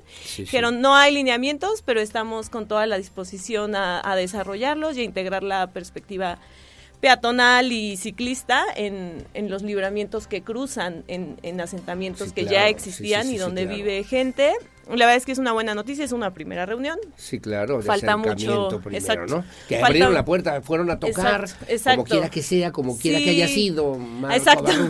pero abrieron la puerta y escucharon y se sentaron en la mesa. Así es, la verdad es que sí, y fueron pues personas representantes peatonas, personas con discapacidad y, y también el, la parte. Correcto. Esa es la parte de las autoridades federales. Federales, exacto. Hubo también la participación de autoridades estatales. Estatales y municipales. Fue alguien de Secretaría de Gobierno de, del Estado, claro, del Estado de Querétaro y del estado digo, del municipio de Querétaro también fue también fue alguien de Secretaría de Gobierno y ya justo quedamos en que las próximas reuniones tiene que haber, ahora sí que sí o sí, representantes del Marqués y Corregidora, porque al final pues es un problema en la zona metropolitana y recordemos que una gran parte de las últimas bicis blancas han sido en el municipio de Corregidora. Sí, claro. Y obviamente es un tema que se tiene que atender. Sí, la, la visión federal, ¿no? De las grandes carreteras y todo este asunto. Luego aterrizar en las vialidades estatales, que también hay compromiso, que también hay formalmente ya alguna acción, ya algún hay acuerdo. acciones. También eh, se dio otra eh, reunión con CFE, que es también de las que más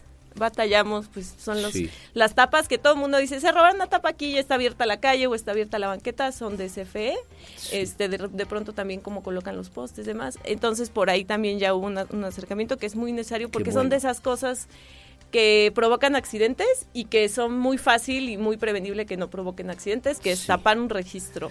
Sí, claro, y bueno, pues obviamente lo tienen que atender a la mayor brevedad. Las Así estatales es. en la Secretaría de Gobierno, ¿te reuniste con la secretaria? Así es. Con, no, nos reunimos con el subsecretario, Subsecretario. con Eric Udiño. Ok. Yo justo ves que ese día no estaba en Querétaro, fueron varios Sí. compañeros. Yo igual. vía Zoom. Ajá, no, pues no pude, mandé mi aportación, pero y ahí ya hicimos como el comunicado de los acuerdos que se llegaron y parte de eso fue lo de CFE, lo de la reunión que nos acompañaron con SST Sí. y también el día de hoy se van a instituir los el Consejo de Movilidad, el Consejo Estatal de Participación de Movilidad. De participación de movilidad. ¿Y el gobierno municipal qué hizo? Porque aquí hay una Secretaría de Movilidad que obviamente también Ah, tendría sí. que conocer esta Sí, parte, ¿no? Mira, la verdad es que yo igual siempre lo he dicho con, con la Secretaría de Movilidad, particularmente municipio, llevamos muchos años trabajando, no solo yo, diferentes este, asociaciones y colectivos ciclistas, siempre pues nos nos han sentado a la mesa a preguntarnos, por ejemplo, ahorita el, el proyecto de, de prolongación Zaragoza, que Sí. ha ido poco a poco avanzando y la verdad es que cada vez que lo transito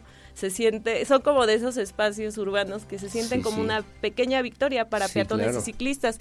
Ya quienes nos van escuchando en auto, como les quisiera pedir que la próxima vez que pasen por ahí se fijen cómo van los peatones. Por ejemplo, hasta el lenguaje corporal cambia, ¿no? Los peatones van caminando con una Más tranquilidad que antes... Disfrutando un poquito Tal el cual, o sea que antes ibas sobre el arroyo del vial A- si ibas así como, ay, sí, alguien". fijándote atrás, viendo y ahorita ya puedes ca- caminar con tranquilidad. Entonces, por ejemplo, ese fue un proyecto que se trabajó en conjunto, que se dio retroalimentación, también Claro. ahorita la parte, o sea, por ejemplo, ahorita lo que anunciaron de las interconexiones, eh, desde nosotros desde diciembre empezamos a a trabajar con ellos las interconexiones que, que de acuerdo a los a los usos eh, de las personas creemos que son las más convenientes Sí, sí, sí.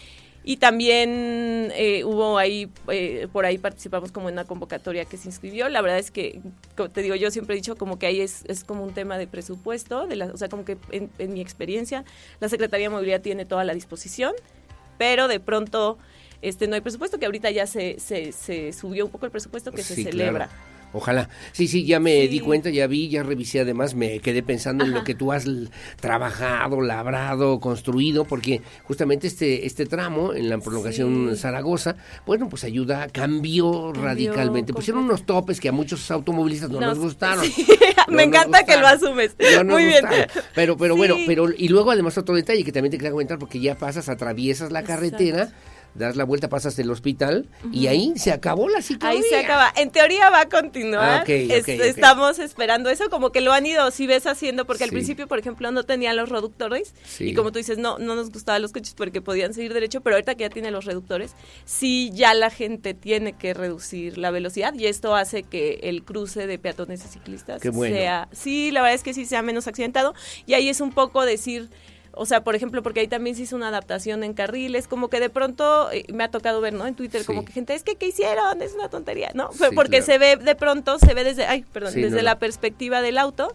Y, y ahí, pues, o sea, mi invitación sería que la gente que lo ve desde fuera lo, lo camine o lo ande en bici para que vea el, el, el efecto que Lo tiene el diseño. ¿no? Lo convirtamos Exacto. en, en- en Ahí- bicicleta. Exacto, pues de municipio los únicos que nos faltan es la este, Secretaría de Seguridad Pública Municipal, que de pronto este, igual nos dejan en visto y que son bien importantes porque al final todo el tiempo tenemos gente estacionada en las banquetas, estacionada en ciclovía, estacionada sobre Con el ellos no te has reunido, con ellos no te No, has reunido. Y la verdad es que hemos buscado acercamientos y todo el tiempo Buscamos, ¿no? estamos... Vamos a buscarle, Sí, vamos a muy buscarle. bien. Estamos todo el tiempo llamando al 911, hola, ¿pueden llamar a una patrulla? Alguien estorbando aquí. O cosas así, ¿no? Ay, los ciclistas, ay, los ciclistas. sí, que al final pues es nuestra seguridad. Nada más dime una cosa, esta ciclovía de la que referíamos Ajá. ahí que sale a Ja- al Jacal, ¿a dónde va a llegar? ¿Va a llegar hasta la carretera, hasta la Esa- Constituyentes? el proyecto que trabajamos este, no llega hasta Constituyentes, llega que también ahí Constituyentes está súper pendiente. Sí. Llega hasta, creo que es Boulevard del Jacal. Ajá, Boulevard por del Jacal. Y en teoría iba a llegar por los dos lados, que por eso es tan importante. Llega hacia, como hacia Jardines de la Ah, Hacienda y conecta hacia Hacia el Corregidora. otro lado a Corregidora, que, que ahí, padrísimo. exacto, que ahí la verdad es que yo voy mucho a Corregidora y es, es complicado porque de pronto no está, no, no hay nada de infraestructura, entonces ahí eso ojalá como que invite y motive a la gente corregidora a seguir esa ciclovía. Y, llegaría a Avenida Jacal, seguiría hacia Jardines de la Hacienda y va a conectar, conectar con, esa zona con y en zonas. Boulevard del Jacal llega hacia, o sea, llega donde está el Walmart de, de Boulevard del Sí, Jacal. sí, sí, sí, allá en Corregidora. Exacto. Allá en Corregidora. Bueno, te quiero decir que esto no es Ámsterdam, mi querida Marco Barrullas. ¿Qué pasó ahí? A ver, platícame. ¿Qué pa- no es Ámsterdam y es justo, ¿no? como que es lo que todo el tiempo nos dicen, como que cuando ponemos esto o ven estas obras es como, es que ¿qué hacen? ¿Qué inventan? Aquí no es Ámsterdam, ¿no? Y justo quiero hacer referencia, a- o sea, cuando dicen, aquí no es Ámsterdam, no es Europa, a un texto muy bonito que escribió un compañero de, de Puebla que se llama Armando Pliego y se publicó en Nexos, se los voy a dejar en mis redes sociales, y empieza así. Aquí no es Ámsterdam, nos repiten cada vez que alguien habla de promover el uso de la bici. Aquí no es Ámsterdam, nos tachan de utópicos locos por anhelar un estilo de vida que no implique salir a la calle con miedo a que sea la última vez o querer movernos de una manera que no provoque el calentamiento global. Y claro, ¿no? Mucha gente se harta cada vez que hablamos de los beneficios porque es como, no, no, es que no es para todas las personas la bicicleta. Y por supuesto que no es, ¿no? Por ejemplo, Sí, a mí ahorita sí, me sí. encanta todo lo que se está discutiendo en torno a un tren México-Querétaro, que es la única forma de lograr que la gente se baje el coche es con un transporte público Claro, eficiente sí, y claro, funcional. sí, sí, Y tenemos que empezar a hablar de trenes, por ejemplo, Sí, de este tanto de de tren ligero, de otras de energías, ¿no? Porque no es todo, o sea, movilidad. exacto, ¿no? Porque al final el tema es, es la única forma escalable de, de lograrlo y, y es la única forma, forma de cambiarlo, ¿no? Entonces, eso, la gente dice, no, aquí es distinto, aquí es otra cultura. Y a toda la gente que piensa acertadamente aquí no es Ámsterdam, le quiero decir un secreto. Ámsterdam tampoco era Ámsterdam. Sí, así Y Ámsterdam se convirtió en Ámsterdam por dos factores. El primero fue la crisis, el embargo de petróleo, que encareció muchísimo la gasolina. Y si vamos a 1970, viajamos en el tiempo, encontraríamos muchas cosas en común con cómo es hoy. La gasolina es cara y tenían un tema bien grave, ¿no? En 1971 hubo más de 400 menores que murieron en las calles. Y empezaron un movimiento que aquí lo vemos y es lo mismo. Eh, Según el INEGI, la primera causa de muerte de niños y adolescentes es los siniestros viales. Sí, y que lo decíamos ya la vez pasada. Ya lo decíamos, ¿no? Son de esas cosas que vale la pena repetir y seguro a mucha gente que va manejando ahorita no, no es una repetición porque tienen la preocupación de, oye, mi hijo, me preocupa que mi hijo maneje en estado de ebriedad y choque. Sí, me claro. preocupa que mi hijo vaya a velocidad y choque. O que se suba con alguien que va ebrio y choque, ¿no? Sí, Entonces, sí, claro. y esto suena como es, es un esfuerzo individual. No, tiene todo que ver con regulaciones y gestiones estatales. Que los adolescentes y niños no se maten en los coches y no manejen Na- ebrios. Nada es lo que es ahora si no hubiera sido por el trabajo, la participación y la insistencia de la gente que busca mejorar esas condiciones de vida. ¿no? Exactamente, fue un movimiento que se llamó, disculpen mi Ajá, neerlandés, ajá. Stop the Kindermoord.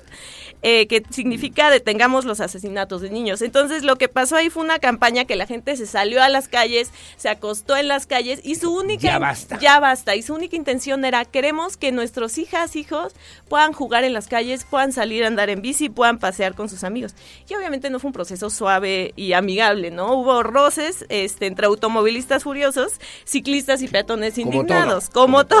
Y digo, cualquier parecido es mera coincidencia. Sí, sí, sí. Y ahí lo que pasó, que otra vez cualquier parecido es, es mera coincidencia, el gobierno tuvo que reaccionar para prevenir más violencia entre los ciudadanos y para dar solución a los problemas que estaban generando los reclamos y manifestaciones. totalmente. Entonces es, es muy bonito este texto porque para Armando es importante recuperar este momento de la historia porque nos habla también de lo que pasa, pasa en nuestras ciudades y también nos habla, él pone el ejemplo y dice, es como si hubiera, por ejemplo, como si en la pandemia, ¿no? Que hubieran dicho, no, este, hay una cura, pero no la vamos a implementar. Lo mismo es con el tema de siniestros viales. Si alguien tuviera una solución para, para, para atender un problema de salud pública, se, se nos haría ilógico Sí, claro. que no lo Que aplicáramos. que no lo utilizáramos. Sería, pues, eh, absurdo, ¿no? sí, Como es. ¿cómo? ¿Por qué no Idiota, compartes sí, esto? sí, claro, cómo no. Y ahorita, pues, la gente que ve en sus coches horas estresada, este, en el tráfico, la gente que su calidad de vida baja un montón por los trayectos que tiene que hacer en auto, es súper comprensible su, su indignación y su molestia, que a veces lo que no es tan comprensible es que se convierte en violencia Así hacia es. los otros usuarios Estrés, de la vía. violencia, Exacto. situaciones caóticas Exacto, también, ¿no? Y ¿no? nos ha tocado ver videos de gente entre coches, o sea, que se bajan y se pelean. Sí, y de vi. pronto este, estos momentos de crisis creo que nos ayudarían a, a poder entender por qué queremos cambiar el paradigma de la movilidad. Y sí, efectivamente no es Ámsterdam, pero ojalá, ojalá, ojalá, que pudiéramos hacer algo y seamos más que Ámsterdam, seamos un mejor Querétaro. Y ese siempre, ¿no? O sea, el, yo, yo siempre lo digo, el, problema de violencia vial y, y, de, y de, de movilidad no es exclusivo de Querétaro, pero lo que sí puede ser exclusivo es cómo decidimos atenderlo. Sin lugar a dudas. Bueno, me están comentando también amigos de Jardines de la Hacienda que ojalá los inviten a los ciudadanos, a los representantes de las colonias a estas reuniones importantes. Ojalá que nos invitan a las reuniones. Hacemos muchos ahí trayectos en bicicleta en la zona de Jardines de la Hacienda y también queremos participar. o que dile que me escriba por Sí, le, paso, le paso. le paso para que. Y te agradezco además, me hizo favor, mira, de oh. regalarme un, libro. Gracias, mi querida Marco Barrubias, de Oscar Martínez los Muertos y el Periodista de Anagrama, que voy a disfrutar y voy a leer con mucho gusto y con mucho cuidado. ahí en la librería Pessoa, que está en Hidalgo, Ahí te lo compro. Gracias, gracias. Les hago promoción. Sí, gracias. Saludos a mis amigos de la librería Pessoa. Sí, Pessoa. En Hidalgo, ¿número? En Hidalgo, en, despuésito de Tecnológico. Ah, ahí se baja de la bicicleta y está Y hay super café y estacionamiento de bicis. ya sé dónde. Ya, sabes, ahí está, tienen super selección. Marco Rubén, ¿dónde te seguimos? ¿Dónde te leemos? ¿Dónde te vemos? En Pedaleanda, en todas las redes sociales. Por ahí igual este, pueden como tanto escribir, interactuar o de repente proponer. Como que a, mí me encanta que digan, oye, no, no entiendo, ¿por qué hicieron esto? ¿Para quién es esto? No funciona Sí, claro. Que, o sea, como con toda confianza y ahí estamos. Que te des una vueltita en Lomas de Casablanca, donde también hacen falta ah, ciclovías. sí, y hay muchos ciclistas en Lomas de Casablanca, mucho, mucho ciclista. Bueno, como siempre, gracias Marco Barrubias. Muchas gracias a ti, Aurelio. Excelente día, a Igualmente, son las 8 de la mañana en punto, hacemos una pausa, hacemos una pausa, su opinión siempre la más importante y gracias por seguir con nosotros. Voy a platicar de vuelta, de regreso con la doctora Tere García Gasca, rectora de la Universidad Autónoma de Querétaro, a propósito de su quinto informe de actividades. Gracias, Mar. Muchas gracias, te lo agradezco. Que tengas buen día. Hacemos la pausa, volvemos.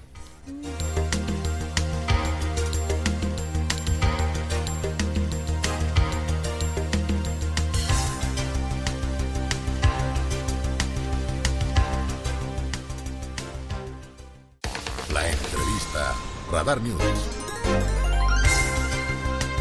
Bueno, muchísimas gracias. Gracias por seguir con nosotros. Son las 8 de la mañana con 6 minutos. Para muchos, y aquí en Querétaro particularmente, la Universidad Autónoma de Querétaro representa una de las instituciones, si no es que la institución de mayor autoridad social, autoridad moral, de responsabilidad social en lo que significa la labor que diariamente realizan para atender a más de 30 mil personas, historias, vidas y sobre todo también eh, formas que tienen que ver con el desarrollo de una sociedad como es la sociedad de Querétaro. La Universidad Autónoma de Querétaro de la mano siempre con el desarrollo de la sociedad queretana y me parece con ello pues implica la gran responsabilidad de conducir estos destinos justamente no solamente apegada a los principios y valores de la sociedad queretana, sino también a los principios universitarios de la lucha académica, de la lucha también que tiene que ver con la investigación, de la lucha que tiene que ver también con el desarrollo institucional, que obviamente va marcando las pautas del crecimiento y del desarrollo de Querétaro. No podemos hablar de Querétaro, del desarrollo de Querétaro, si no hablamos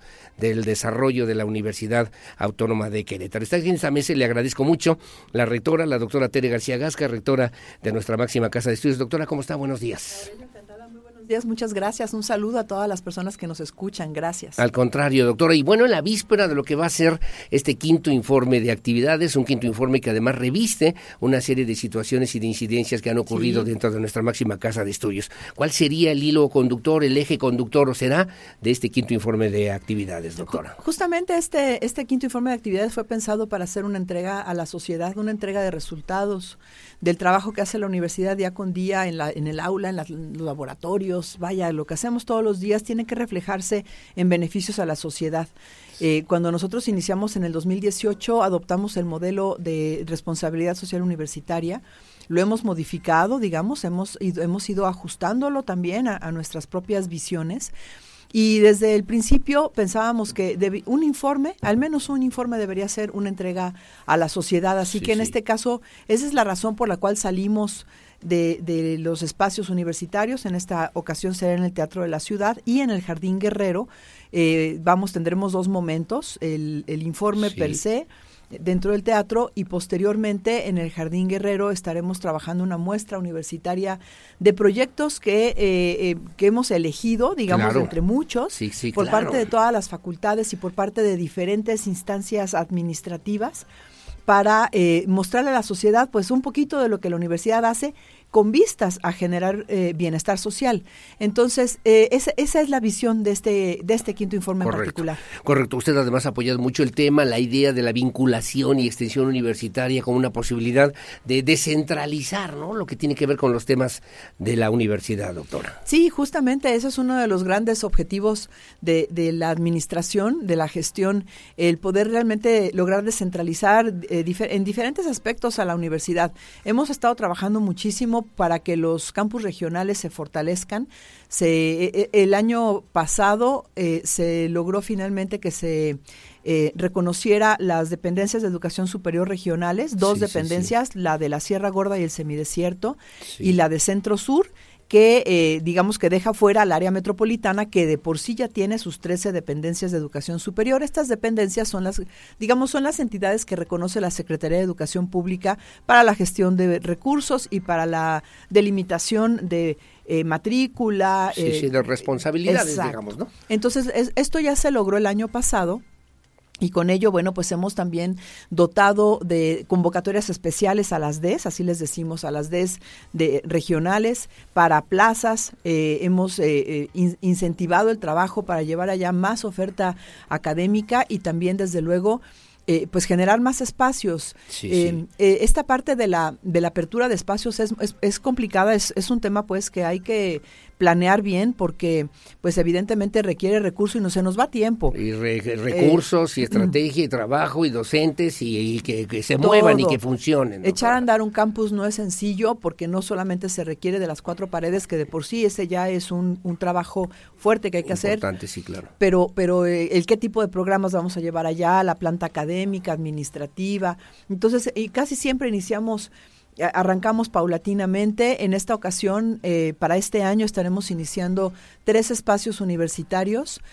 Bueno, uno de ellos inició desde el año pasado en Huimilpan, pero este año esperamos ya tener el, el- el primer edificio funcional hacia Sí. finales de año para que nuestras dos generaciones, la que entró el año pasado y la que entra este año de preparatoria, porque Sí, sí, sí. siempre nuestra prepa va por delante, ¿sabes, Aurelio? va abriendo brecha. Va abriendo brecha porque además es el semillero. Sí, claro. Entonces, Huimilpan, este año tendremos ya su primer eh, edificio. Hemos estado trabajando con el, el presidente municipal para que nos apoyen eh, básicamente con los servicios, con los accesos y con barda perimetral, que siempre es un- una necesidad muy importante. Sí, claro. ¿Para cuántos alumnos? Yo platiqué con el alcalde, eh, con Juan Guzmán, justamente sobre este tema, que me decía, es la primera vez y es una gran alternativa y una gran opción, sobre todo para las familias, para los jóvenes de Huimilpan, doctora. Sí, bueno, pues ahorita estamos abriendo un solo grupo de preparatoria. La intención es que en el futuro cercano, en el corto plazo, podamos abrir programas educativos que están relacionados con economía circular. Eh, queremos generar un, un campus ahí de energías verdes, de economía circular, y ya hay proyectos, ya hay propuestas de las y los universitarios que inmediatamente se apuntan para poder empezar a llevar a cabo proyectos interesantes. Qué padre. Y luego vimos también el otro en Corregidora. Y Corregidora Charco Blanco, Ajá. que esa fue una oferta del presidente municipal también en su momento, un, un espacio de casi tres hectáreas. Estamos en el mismo punto, terminando la primera fase del primer edificio. Este año inicia prepa Sí, eh, en, en espacios fuera de la universidad. Siempre los municipios nos, nos arropan. Y entonces ahí eh, empezaremos con prepa este año. Eh, a finales de año esperamos también ya contar con el primer edificio funcionando y lo mismo solicitamos el los mismos apoyos igualmente al municipio de Corregidora. Y ahí también estamos esperando tener eh, un campus con visión de eh, ecohidrología Ah, qué padre. trabajando con las presas, con da- desde la calidad de agua, desde cómo Qué podemos bien. aprovechar los insumos de las presas. Una visión muy regional, pues. Sí, regional y de, Sí. y de desarrollo Local. local, económico. Por ejemplo, la presa del Batán pues ha tenido constantemente el problema del lirio acuático. Hemos estado trabajando mucho con el presidente para poder llevar a cabo ahí proyectos. Nos preocupa un poquito la presa del Batán porque está empezando con un proceso de eutrificación no sé si está bien dicha el, el término, pero es, es un concepto en donde los cuerpos de agua empiezan a convertirse, digamos, paulatinamente en en pantanos, ¿no? Es natural, eso es un proceso completamente natural, Sí, pero sí. con la acción antropo eh, eh, céntrica del hombre, la visión antropocéntrica Sí, sí, del ser humano. El efecto de la mano del hombre. Exacto, este, em- empezamos a acelerar esos procesos, entonces queremos cuidar la, la presa del Batán para que dure mucho más tiempo como un cuerpo de agua que nos surta justamente de agua. Oye, ¿ahí los municipios otorgan el terreno a la universidad? Sí, usualmente sí los municipios o los municipios hacen la gestión con particulares para que eh, pues amablemente nos donen el espacio. Hablaba usted de tres espacios, ya dijo Huimilpan, ya dijo Corregidora. Landa de. Matamoros. Correcto. Landa de Matamoros es un espacio que iniciamos gestiones hace ya al menos cuatro años.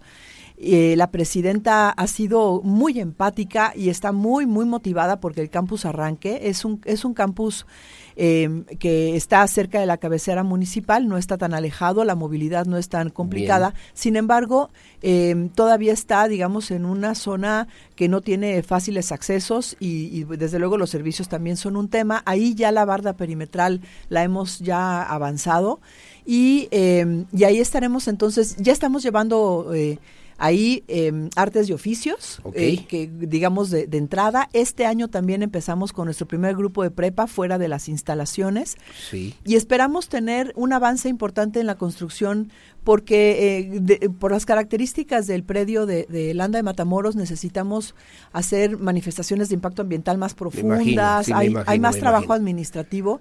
Entonces vamos un poco más lento en la construcción, pero yo creo que este año ya tendremos un avance importante en la obra. Y son los tres campus en donde este año, eh, digamos, eh, ya es- es- em- empezamos a tomar como más acciones. Y, y hay una oferta nueva también de Ezequiel Montes, Sí. que no se ha formalizado. es un espacio de cinco hectáreas, muy bien ubicado, en donde esperamos pues poderlo formalizar este año. Tenemos un espacio en Colón, en donde ya la universidad tiene que entrar. Este año vamos a entrar ya con una primera etapa de, de obra.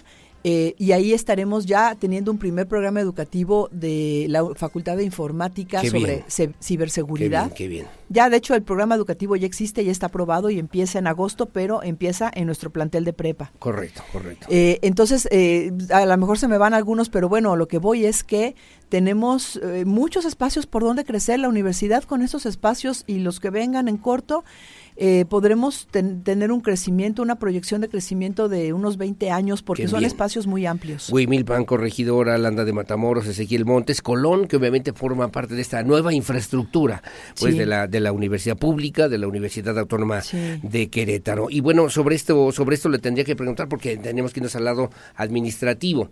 En Sí. este en este quinto año de ejercicio también ha habido temas importantes que han sacudido a la Universidad Autónoma de Querétaro. Desde la perspectiva administrativa, ¿qué cambios, qué modificaciones, qué retos se enfrenta hoy la UAC?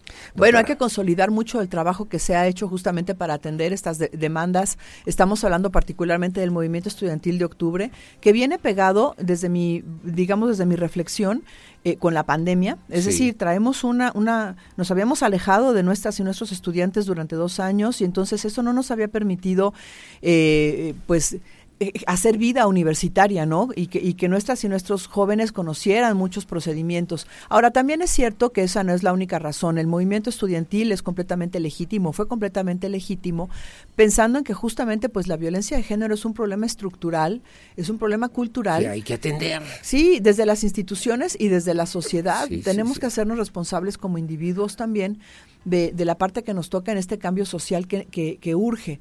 Entonces, eh, hay que atenderlo. Eh, nosotros nos dimos cuenta de muchas cosas. Como saben, la universidad eh, ha estado trabajando fuertemente en este tema de erradicar la violencia de género desde el 2018. Generamos la unidad y el protocolo.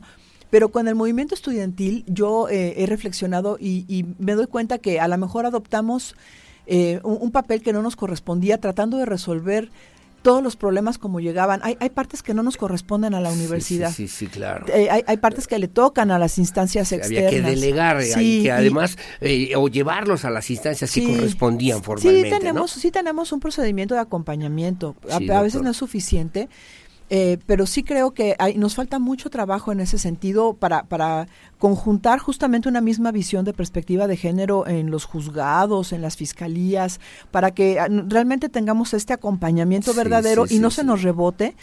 Y por otro lado, la cultura de la denuncia, porque es bien cierto que los procesos son revictimizantes.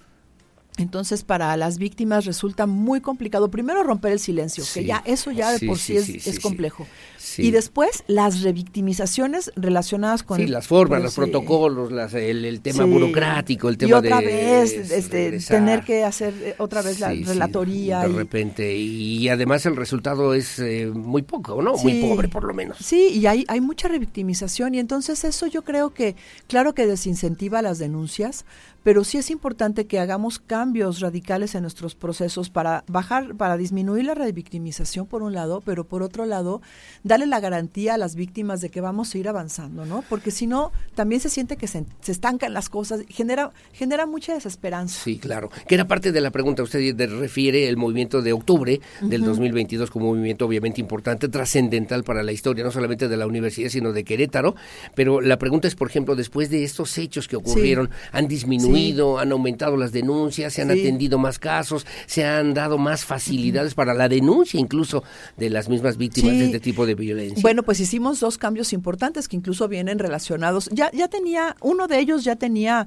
ya lo habíamos eh, visto desde el año pasado, generar la Dirección de Igualdad Sustantiva, de Igualdad de Género. Ese ya lo habíamos visto para este año pero con el eh, eh, pero con el movimiento estudiantil que también se puso sobre la mesa pues desde luego se ratificó.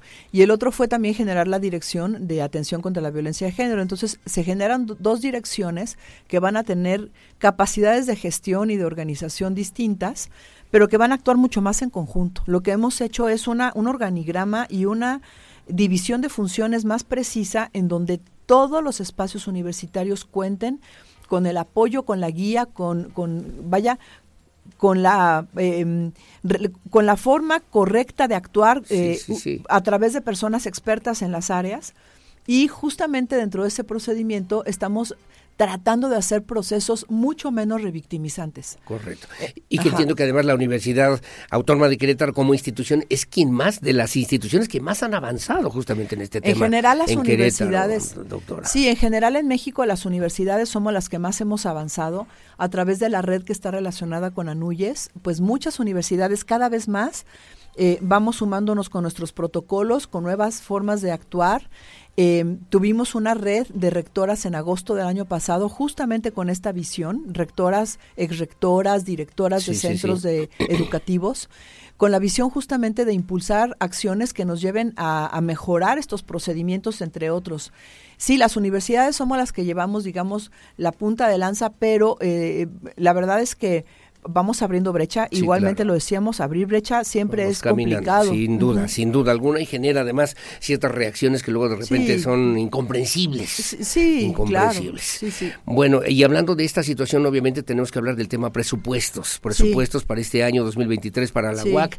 Ha habido una, un uso importante por parte del gobierno del Estado de aumentar el 13% igualmente que el año pasado. Esto ayuda, usted además marcaba la necesidad de que tenemos que aspirar al peso a peso para que podamos llegar a una, una mejor situación económica y financiera para la ¿Cómo está hoy por hoy la universidad y qué representa para la universidad justamente este anuncio del gobierno del Estado? No, es para nosotros es verdaderamente eh, muy importante y agradecemos siempre, siempre la confianza del gobierno del Estado para eh, eh, responder a la necesidad de la universidad, porque el 13% pues es lo que solicitamos y entonces rara vez eh, se, se, otorga o se asigna el presupuesto tal y como se, se solicita. Y, eh, y, corresponde, responde a un proyecto que le hemos presentado al gobernador de, de un presupuesto sostenido del 13% de aquí al 2027 para alcanzar el peso a peso, o acercarnos el peso a peso que ordena la Ley General de Educación Superior. En ese sentido, el presupuesto del 13% nos ha permitido eh, echar a andar dos proyectos bien importantes en la universidad a, nivel administrativo. Uno es un cierre, cierre de brechas con respecto al rezago en plazas que tenemos tanto administrativas como docentes. Hemos incrementado el número de plazas de tiempos completos, de tiempos libres y de personal administrativo, porque hay un rezago bien importante en las contrataciones, digamos, definitivas para el personal y desde luego, pues eso eh, le suma la precariedad también laboral, que esa Es, un, es una gran preocupación. Y otro proyecto muy interesante, muy importante, es el poder sostener nuestras convocatorias de apoyo para la generación de proyectos de investigación, de vinculación y de extensión derivado justamente de la disminución de recursos que a nivel nacional se han presentado por, digamos, CONACIT no es la única instancia que, que financia, que financia proyectos, sí, claro. Pero es la más importante en México y, bueno, con la crisis que tenemos actualmente en CONACIT, hemos disminuido a, un 20% los recursos que teníamos en el 2017. Para, investigación, para investigación, académica. Sí, sí, es muy crítico. Entonces, eh, pues seguimos buscando en otras convocatorias a nivel nacional, internacional, pero definitivamente el papel de CONACIT es, preponderante. Nos están ahogando, nos están asfixiando de repente las universidades públicas. Sí, sí, tenemos ahí estos, estas situaciones, eh, porque bueno, esto aunado a, a la falta de presupuesto justo para ciencia, tecnología e innovación, pero también la disminución de presupuesto federal para eh, las universidades, porque bueno, hablábamos del componente estatal, que afortunadamente nos ha apuntalado, pero el componente federal ha continuado a la baja, incluso este año se nos habían anunciado, se nos había anunciado un presupuesto y nos disminuyeron 7 millones de pesos al, inicio del año, eh, pues por alguna razón que tampoco comprendemos, porque se supone que el recurso para universidades que tenemos preparatoria, que se repartía entre todas las universidades por igual, se iba ya a concentrar únicamente en las que sí tenemos preparatoria, se concentró, nos tuvimos eh, en, en, en el diario oficial sale un presupuesto asignado para la Universidad Autónoma de Querétaro. Con esas características. y el ratito nos, lo, nos lo bajaron 15 millones, hicimos gestión y dijimos a ver, ¿no? Y quedó en 7 millones menos. Eso, entonces, bueno, el presupuesto federal eh, ha, estado al ras de la inflación o menor a la inflación. En esta ocasión es bastante menor al, al índice inflacionario. Sí. Y eh, quedamos en 5.1% cuando el índice inflacionario pues es mucho mayor. Y los fondos y los fondos de concursables para recursos pues tampoco han estado a la mano. Ah, sí, qué complejidad, qué difícil, ¿no? Pareciera que la perspectiva de las universidades públicas es cada vez más complicada, más difícil, que debería ser al revés, ¿no? Sí, sí, yo que también creo, yo coincido que hay que apostar a la, educación pública. Eh, las universidades privadas también debo decir que también han sufrido sus embates, eh, por ejemplo en el SNI, en donde ya no les ya no les permiten el eh, Sistema Nacional de Investigadores. Sí, entonces bueno, sí ha sido sí han sido golpes fuertes a la educación, particularmente en la educación pública. Bueno, pues el tema presupuestal es en, donde nos han afectado más. Debo reconocer, no solamente desde el 2018 que inicia esta gestión presidencial, sino desde el 2016 ya venía una crisis tendencia y no se ha logrado recuperar. Al contrario, hemos estado eh, pues cada, con, situaciones cada vez más difíciles año con año. Es, es muy complicado y muy preocupante porque no se le está apostando a la educación en México en realidad como un, un motor importante para el desarrollo pero la educación pública en México, reconocida y avalada y certificada, la UAC era una de las universidades, es, una de las universidades ranqueadas más importantes a nivel internacional incluso. Sí, tenemos reconocimiento internacional, vamos, vamos incrementando nuestros... Eh, nuestros niveles en los rankings. A nivel nacional eh, estamos reconocidas como una de las 10 mejores universidades dentro del ranking del Universal. Y, trabajando fuerte incluso pues por aspectos tan importantes como la sustentabilidad, ¿no? Que eso también ya es un punto que tiene que, no, no puede faltar, no, la universidad no puede ser ajena a los problemas medioambientales y demás, entonces hay que hay que generar infraestructura, porque necesitamos plantas tratadoras de agua, necesitamos paneles solares para empezar a sustituir la energía eh, eléctrica, o sea, vaya, también eso requiere requiere presupuesto, no nada más es un tema de, visión, pero claro, la visión es, es, indispensable. Pues importante, sin lugar a dudas, se va a hacer el informe de actividades, cuándo, dónde y a qué hora se nos repite, por favor, doctor. Teatro de la, de la Ciudad, a las 11 de la mañana empezamos, inauguramos la muestra universitaria con, me parece que son cerca de 40 stands de, de, eh, de muestra. Eh, a las 10, más o menos, 10 y media, inauguramos. Ese, ese, esa muestra universitaria se va a quedar hasta las 6 de la tarde. Vamos a tener grupos artísticos todo el día, uno tras otro, uno tras otro, a través de la Facultad de Artes y de la Secretaría de Extensión. Y los proyectos, digamos, seleccionados por cada facultad y por cada eh, instancia administrativa que tiene vinculación con la sociedad. Entonces va a ser una muy bonita muestra. Y, entonces a las 10 arrancamos, 10, 10 y media arrancamos la inauguración, entramos al teatro, es, eh, llevamos a cabo ahí la presentación del informe que durará aproximadamente una hora, hora y media. bien y salimos a hacer el recorrido y estaremos pues todo el día en el Jardín Guerrero participando con la sociedad queretana, que nos visiten, que se acerquen también para que conozcan pues de estos proyectos a veces no se conocen, qué proyectos tiene la universidad importantes que, generan bienestar social. 23 de febrero, todo el día, que sea día de la universidad, día de la universidad. Y sí, lo que pasa es que está escogido específicamente el 23 porque el 24 es nuestro aniversario. Y entonces, eh, este, justamente es el 23, pensando en que el 24, pues además es día de descanso en la UAC, justamente por nuestro aniversario, pero pues es en el marco del aniversario de la universidad. Del aniversario de la universidad, que obviamente se convierte, como yo decía al principio, en una de las instituciones más importantes, sin lugar a dudas, de la sociedad queretana. Pues doctora, muchas gracias por estar con nosotros. Aurelio, como siempre. Al contrario, encantada hacer la invitación a toda la a todas las personas que nos escuchan, que nos visiten el día 23 en, en la muestra universitaria y la invitación, desde luego, al informe para todas, para todos, Aurelio, y eh, los esperamos. Gracias, doctora. La doctora Tere García Gasca, rectora de la Universidad Autónoma de Querétaro, quinto informe de actividades con temas importantes que tienen que ver con presupuesto, infraestructura, el tema también de las discusiones que tienen que ver con las modificaciones de la ley orgánica que también han asumido dentro del Consejo Universitario, las nuevas sedes de la UAC, los objetivos, los planteamientos, la crisis económica en materia también de investigación universitaria y académica, científica, que obviamente pues se pone un tema complicado para la UAC, pero pues hay que resolverlos y hay que, atenderlos y hay que ver para adelante, doctora. Hay que ver para adelante. Eso es muy, muy importante. Justamente con el tema de ciencia, pues estamos trabajando muchas universidades a nivel nacional en conjunto para que la ley, la ley que se está ahorita discutiendo, tenga las características que necesita México para la generación de conocimiento. Pues entonces son muchos temas. Ojalá que sí sea. Gracias, doctora. Le mando un abrazo y saludos como Igualmente, Gracias. Gracias por la gentileza. Son las 8 de la mañana con 29 minutos por estar con nosotros y compartir en estos espacios, platicar con la audiencia de Radar News en esta primera emisión. Hacemos una pausa, hacemos una pausa, regresamos enseguida con más. 23 de febrero a las 11 de la mañana es el informe, pero habrá toda una serie de actividades importantes desde la perspectiva universitaria para la sociedad queretana ahí en el Jardín Guerrero. Hacemos la pausa, regresamos enseguida con más.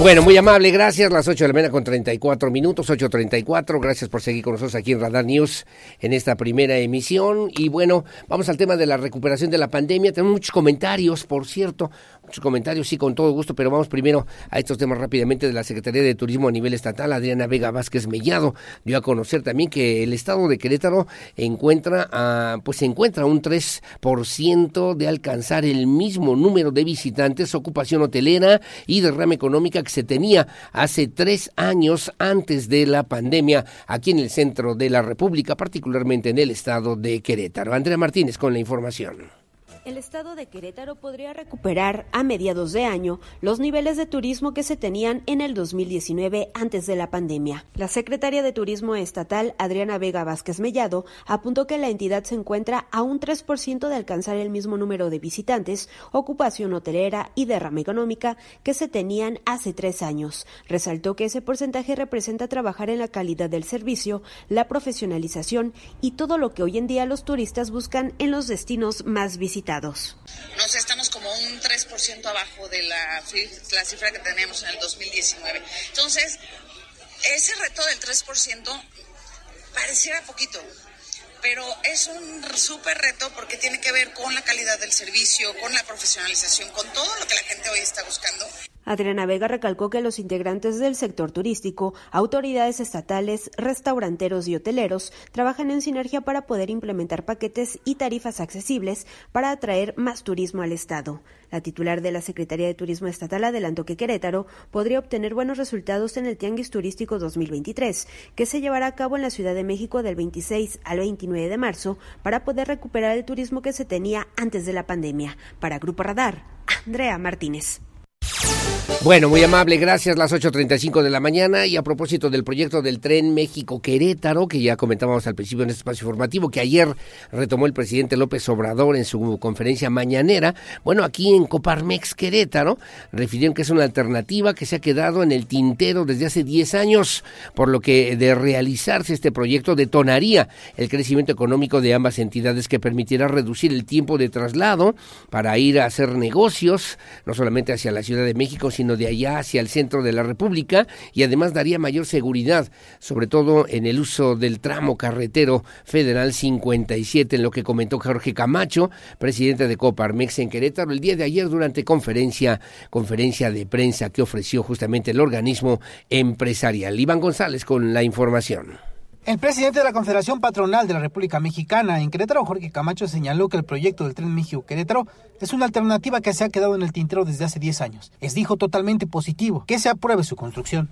Y el tren vendría a resolver una parte muy importante, particularmente en los dos sentidos, fíjate, tanto de pasajeros como de carga.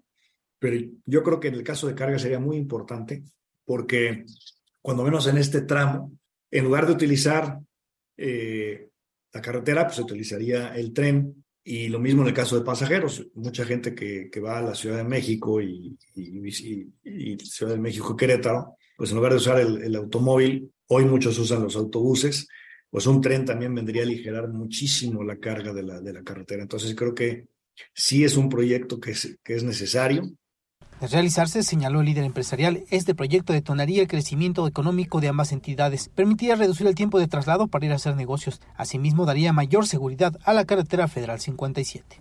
Para Grupo Radar, Iván González.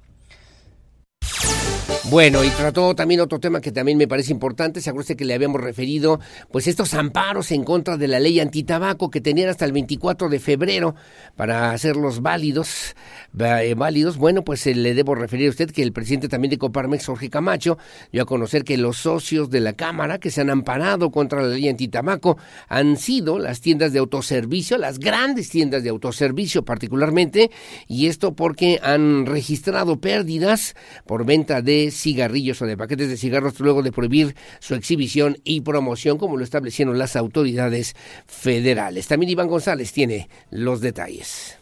Socios Coparmex ya se han amparado contra la ley antitabaco. El presidente de los patrones en Querétaro, Jorge Camacho, señaló que han sido las tiendas de autoservicio grandes, esto porque han registrado pérdidas por ventas de cigarrillos, tras prohibirse su exhibición y promoción. Cuarta, el libre comercio y la libre empresa. El que los, los establecimientos no puedan exhibir las cajetillas de cigarros, eso no es pues no es legal. Y por otro lado, daría pie a que en el futuro se puedan prohibir exhibir otros productos que también son dañinos a la salud. Jorge Camacho detalló que la ley antitabaco sienta las bases para que otros productos puedan dejar de exhibirse, generando pérdidas millonarias para los comerciantes de estos productos. Para Grupo Radar, Iván González. Bueno, muy amable, gracias, eh, gracias Iván González, las 8 de la mañana con 39 minutos. Gracias por seguir con nosotros aquí en Radar News en esta primera emisión.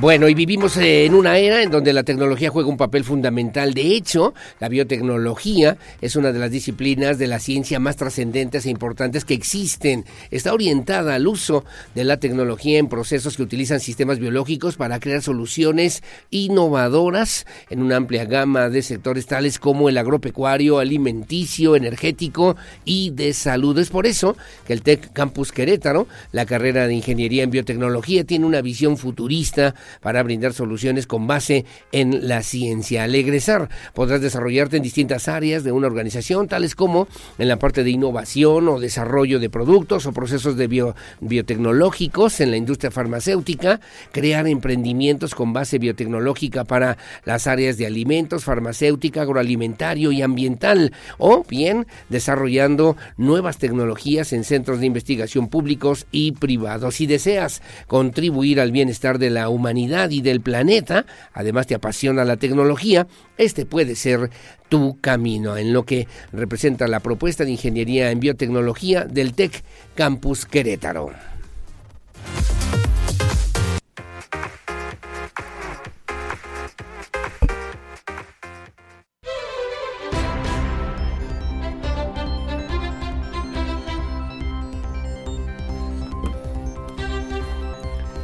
Bueno, muy amable, gracias. Las 8 de la mañana con 46 minutos, 8.46. Gracias, muchos comentarios, Lucía. A ver si nos vamos entonces a donde nos habíamos quedado eh, hace unos momentos. Muchos audios. Veo con muchísimo gusto, sí, claro que sí. Gracias. Nos hemos quedado en la de cuántos fiscales más, cuántos fiscales corruptos más ligados, que podrían estar ligados al narco. Bueno, después eh, más comentarios dice respecto a lo que dijo del tráfico. Ya también lo habíamos hecho, también lo habíamos considerado de parte de la señora Jimena Ramírez. Eh, a ver, me dice, eh, creo que se podría solucionar si nos avisaran de los cierres y cambios con anticipación, no hasta que uno está pasando por ese lugar se entera de que esta vialidad está cortado, está cerrada. En mi caso, esta semana han cerrado dos paradas de camión sobre 5 de febrero, la de la terminal de autobuses y la de la obrera, me, ya lo comentábamos. Gracias, doña Jimena, doña Jimena Ramírez. Luego tengo dos audios, a ver, adelante por favor, el primero, a ver, ¿quién es? Adelante. Buenos días, señor Aurelio. Hablado a lo que usted está comentando y confirmando, porque lo vivimos el día de ayer, el tráfico, el, cambio de la parada de la colonia obrera, el cobro que están haciendo, supuestamente a mi esposo y a mí nos, este, somos ya de la tercera edad y nos confirmaron el, sí, el activar, nos activaron el, lo del pago de los dos pesos y yo ayer lo corroboré con el joven que amablemente nos está, sirviendo aquí en la delegación Epigmenio González. Y resulta que se sube uno a los camiones y el pago es de nueve pesos, nos están haciendo el descuento. Y efectivamente le pregunté a uno del, Instituto Queretano del Transporte, sí. ahí en la colonia obrera, y me dijo que, no, dice, pues, pues yo la puedo oír y la puedo oír, pero pues yo no le puedo resolver nada. Vaya directamente a las oficinas. Entonces, ¿dónde está el tiempo que nos tomamos a, a registrarnos, a que nos aceptaran? y ya van dos o tres veces que se nos desactivan las tarjetas. Entonces, ¿qué es lo que está fallando? ¿O quién está fallando? Sí, claro. ¿Qué o quién? Eso es una... Y, y sí, efectivamente, nosotros íbamos rumbo a Santa Rosa y nos tuvimos que ir en la puerta prácticamente, no colgando, pero sí prácticamente porque iba y por comentarios que se oyeron ahí que tenía una hora que no habían pasado los camiones y en todas las paradas había excesivamente mucha gente. También muchas veces los automovilistas no sé qué van viendo o qué van, o sea, es una palabra que no encuentro, una razón que no encuentro para, para describir, pero pues esperemos que esto mejore. Ojalá. ¿Es, ¿Son estos dos audios de la señora Rosa María? ¿Sí, Lucia? Estos dos Mi nombre es Rosa María ah, Peña. Ok, Rosa María Peña. Bueno, muy amable. Pasamos a ver qué está pasando ahí en el Instituto Cretano del Transporte. Se lo turnamos a la gente de Gerardo Cuanalo. Ya se habían registrado, ya habían hecho todo el trámite, fueron a perder el tiempo, pues, y resulta que no les hacen el descuento en el transporte público. Eh, paso el reporte. Gracias, doña Rosa María. Saludos. Hola, buenos días. Quiero agradecerle a la Comisión Estatal del Agua que ayer, después de tres meses de reportarlo, en reiteradas ocasiones acudió a reparar una fuga de agua potable que se encontraba fuera de mi domicilio, en la calle, pues en Primavera Oriente. Ahora me da temor que se tarden otros tres meses o más para que puedan acudir a reparar la calle, ya que dejaron muchas piedras y la tierra afuera sin acomodar. Ojalá, ojalá que también lo podamos eh, pasar a la Comisión Estatal del Agua. Paso el reporte, si no, me hicieron el reporte el otro día de Jardines de la Hacienda, ya repararon la fuga, las fugas, eran dos, eran dos, y hoy todavía está el tiradero ahí en Boulevard Jardines de la Hacienda, igualmente en este que es, gracias por el reporte, gracias que ya repararon la fuga de agua, pero ahora pues queda ahí todavía el tiradero en la calle de Primavera Oriente. Ojalá que podamos turnarlo a la Comisión Estatal del Agua. Paso el reporte con todo gusto, muy amable, gracias. Luego me mandan un escudo de Santiago de Querétaro. Me dice también Alfonso Maya León. Gracias. Como siempre, buen día, señor Aurelio Arturo Ramírez. Muchos saludos. Eh, gracias, buenos días. Tengo otro audio, un audio. Adelante, adelante, por favor.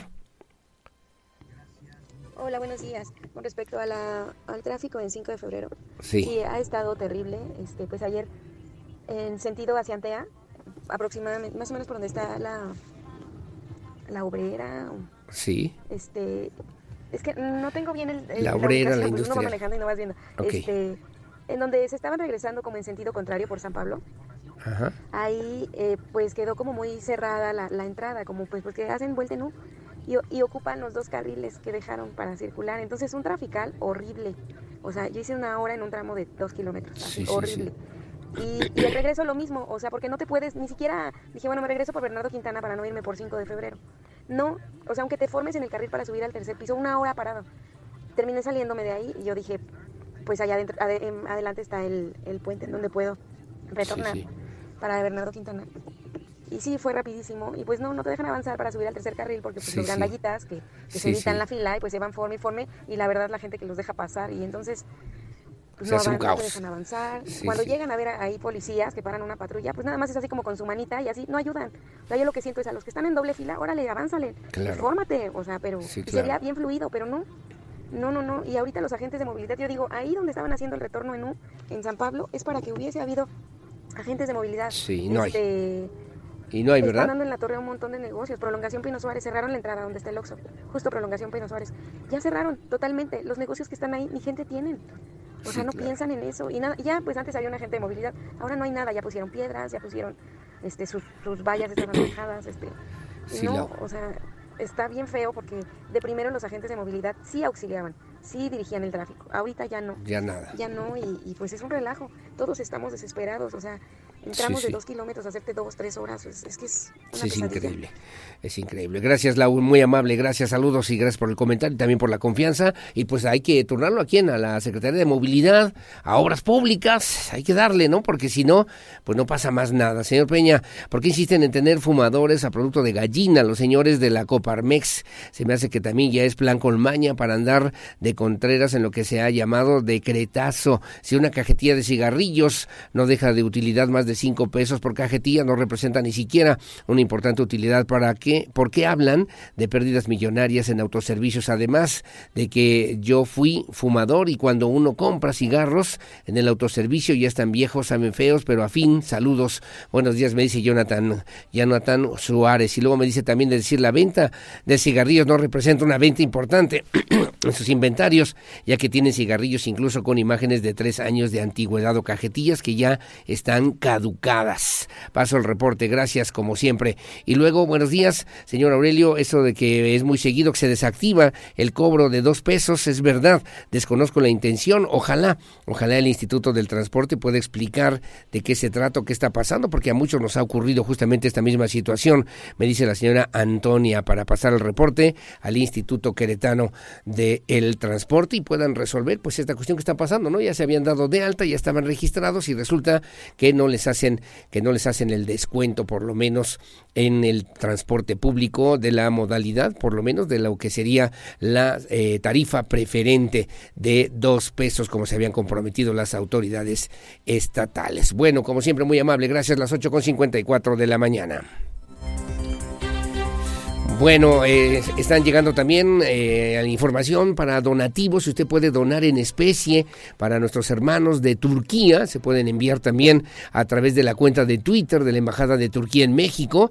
Eh, se ha enlistado ya una serie de donativos, entre los que destacan ropa, alimentos, productos de higiene y limpieza, luego de las pérdidas humanas y daños materiales, que ya, según el recuento de hoy, es de hasta 11 mil personas. Bueno, después de este terremoto de 7.8 grados que sacudió la región el pasado lunes a través de la cuenta de Twitter también la representación diplomática enlistó una serie de donativos entre los que destacan ropa, alimentos, productos de higiene y de limpieza. La Embajada de Turquía en México solicitó, eh, bueno, pues una lista, una lista, está ubicada en la Ciudad de México, allá en Monte Líbano, 885 Lomas de Chapultepec, delegación Miguel Hidalgo, eh, número 11.000 en la Ciudad de México, pero también a través de la cuenta de Twitter se puede hacer algún contacto con la Embajada de Turquía en México. Requieren impermeables, botas, vestidos, pantalones, guantes, bufandas, gorros, calcetines, ropa interior, otros materiales como carpas, camas, colchones, frazadas, sacos de dormir, estufas, tanques de gas, termos, linternas, eh, bancos de energía, generadores de energía. Hay una caja de alimentos también, alimentos no perecederos enlatados, comida infantil, pañales, productos de limpieza, higiene, toallas sanitarias. Los donativos serán recibidos en las instalaciones de la Embajada de Turquía ubicadas en Monte Líbano 885, Lomas de Chapultepec, en la delegación Miguel Hidalgo, allá en la Ciudad de México para poder ayudar a nuestros hermanos de Turquía que obviamente padecen estos estragos del terremoto ocurrido el pasado fin de semana allá en aquella nación. Bueno, ahí está la invitación y ojalá que usted nos pueda ayudar, ojalá que se organice algo aquí en Querétaro para que podamos también hacer llegar estos artículos si son de ayuda, de utilidad y pueden servir para que se puedan enviar a Turquía, dijo también el secretario Marcelo Ebrar. En Turquía hoy a las 5.47 el vuelo de la Fuerza Aérea de la Ciudad de México, de Adana. De Adana informó el titular de la Secretaría de Relaciones Exteriores, Marcelo Ebrar Casaubón. Bueno, pues estamos al pendiente, ya nos vamos, son las 8.57 de la mañana. Gracias mi querido Pedro Hernández en la producción digital, muy amable, gracias a Regina Martínez, como todos los días, en la televisión de Radar TV Canal 71, y gracias a Lucía Peña Nava en la coordinación general informativa. Yo soy Aurelio Peña, gracias por su compañía y sobre todo mucho agradezco y aprecio el favor de su confianza. Buenos días, hasta mañana.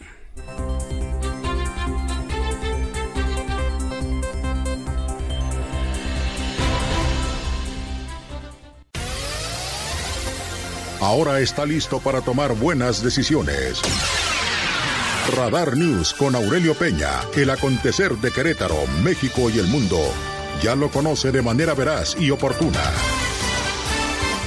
Lo esperamos en nuestra próxima emisión Radar News de Radar 107.5 FM y Canal 71, la tele de Querétaro.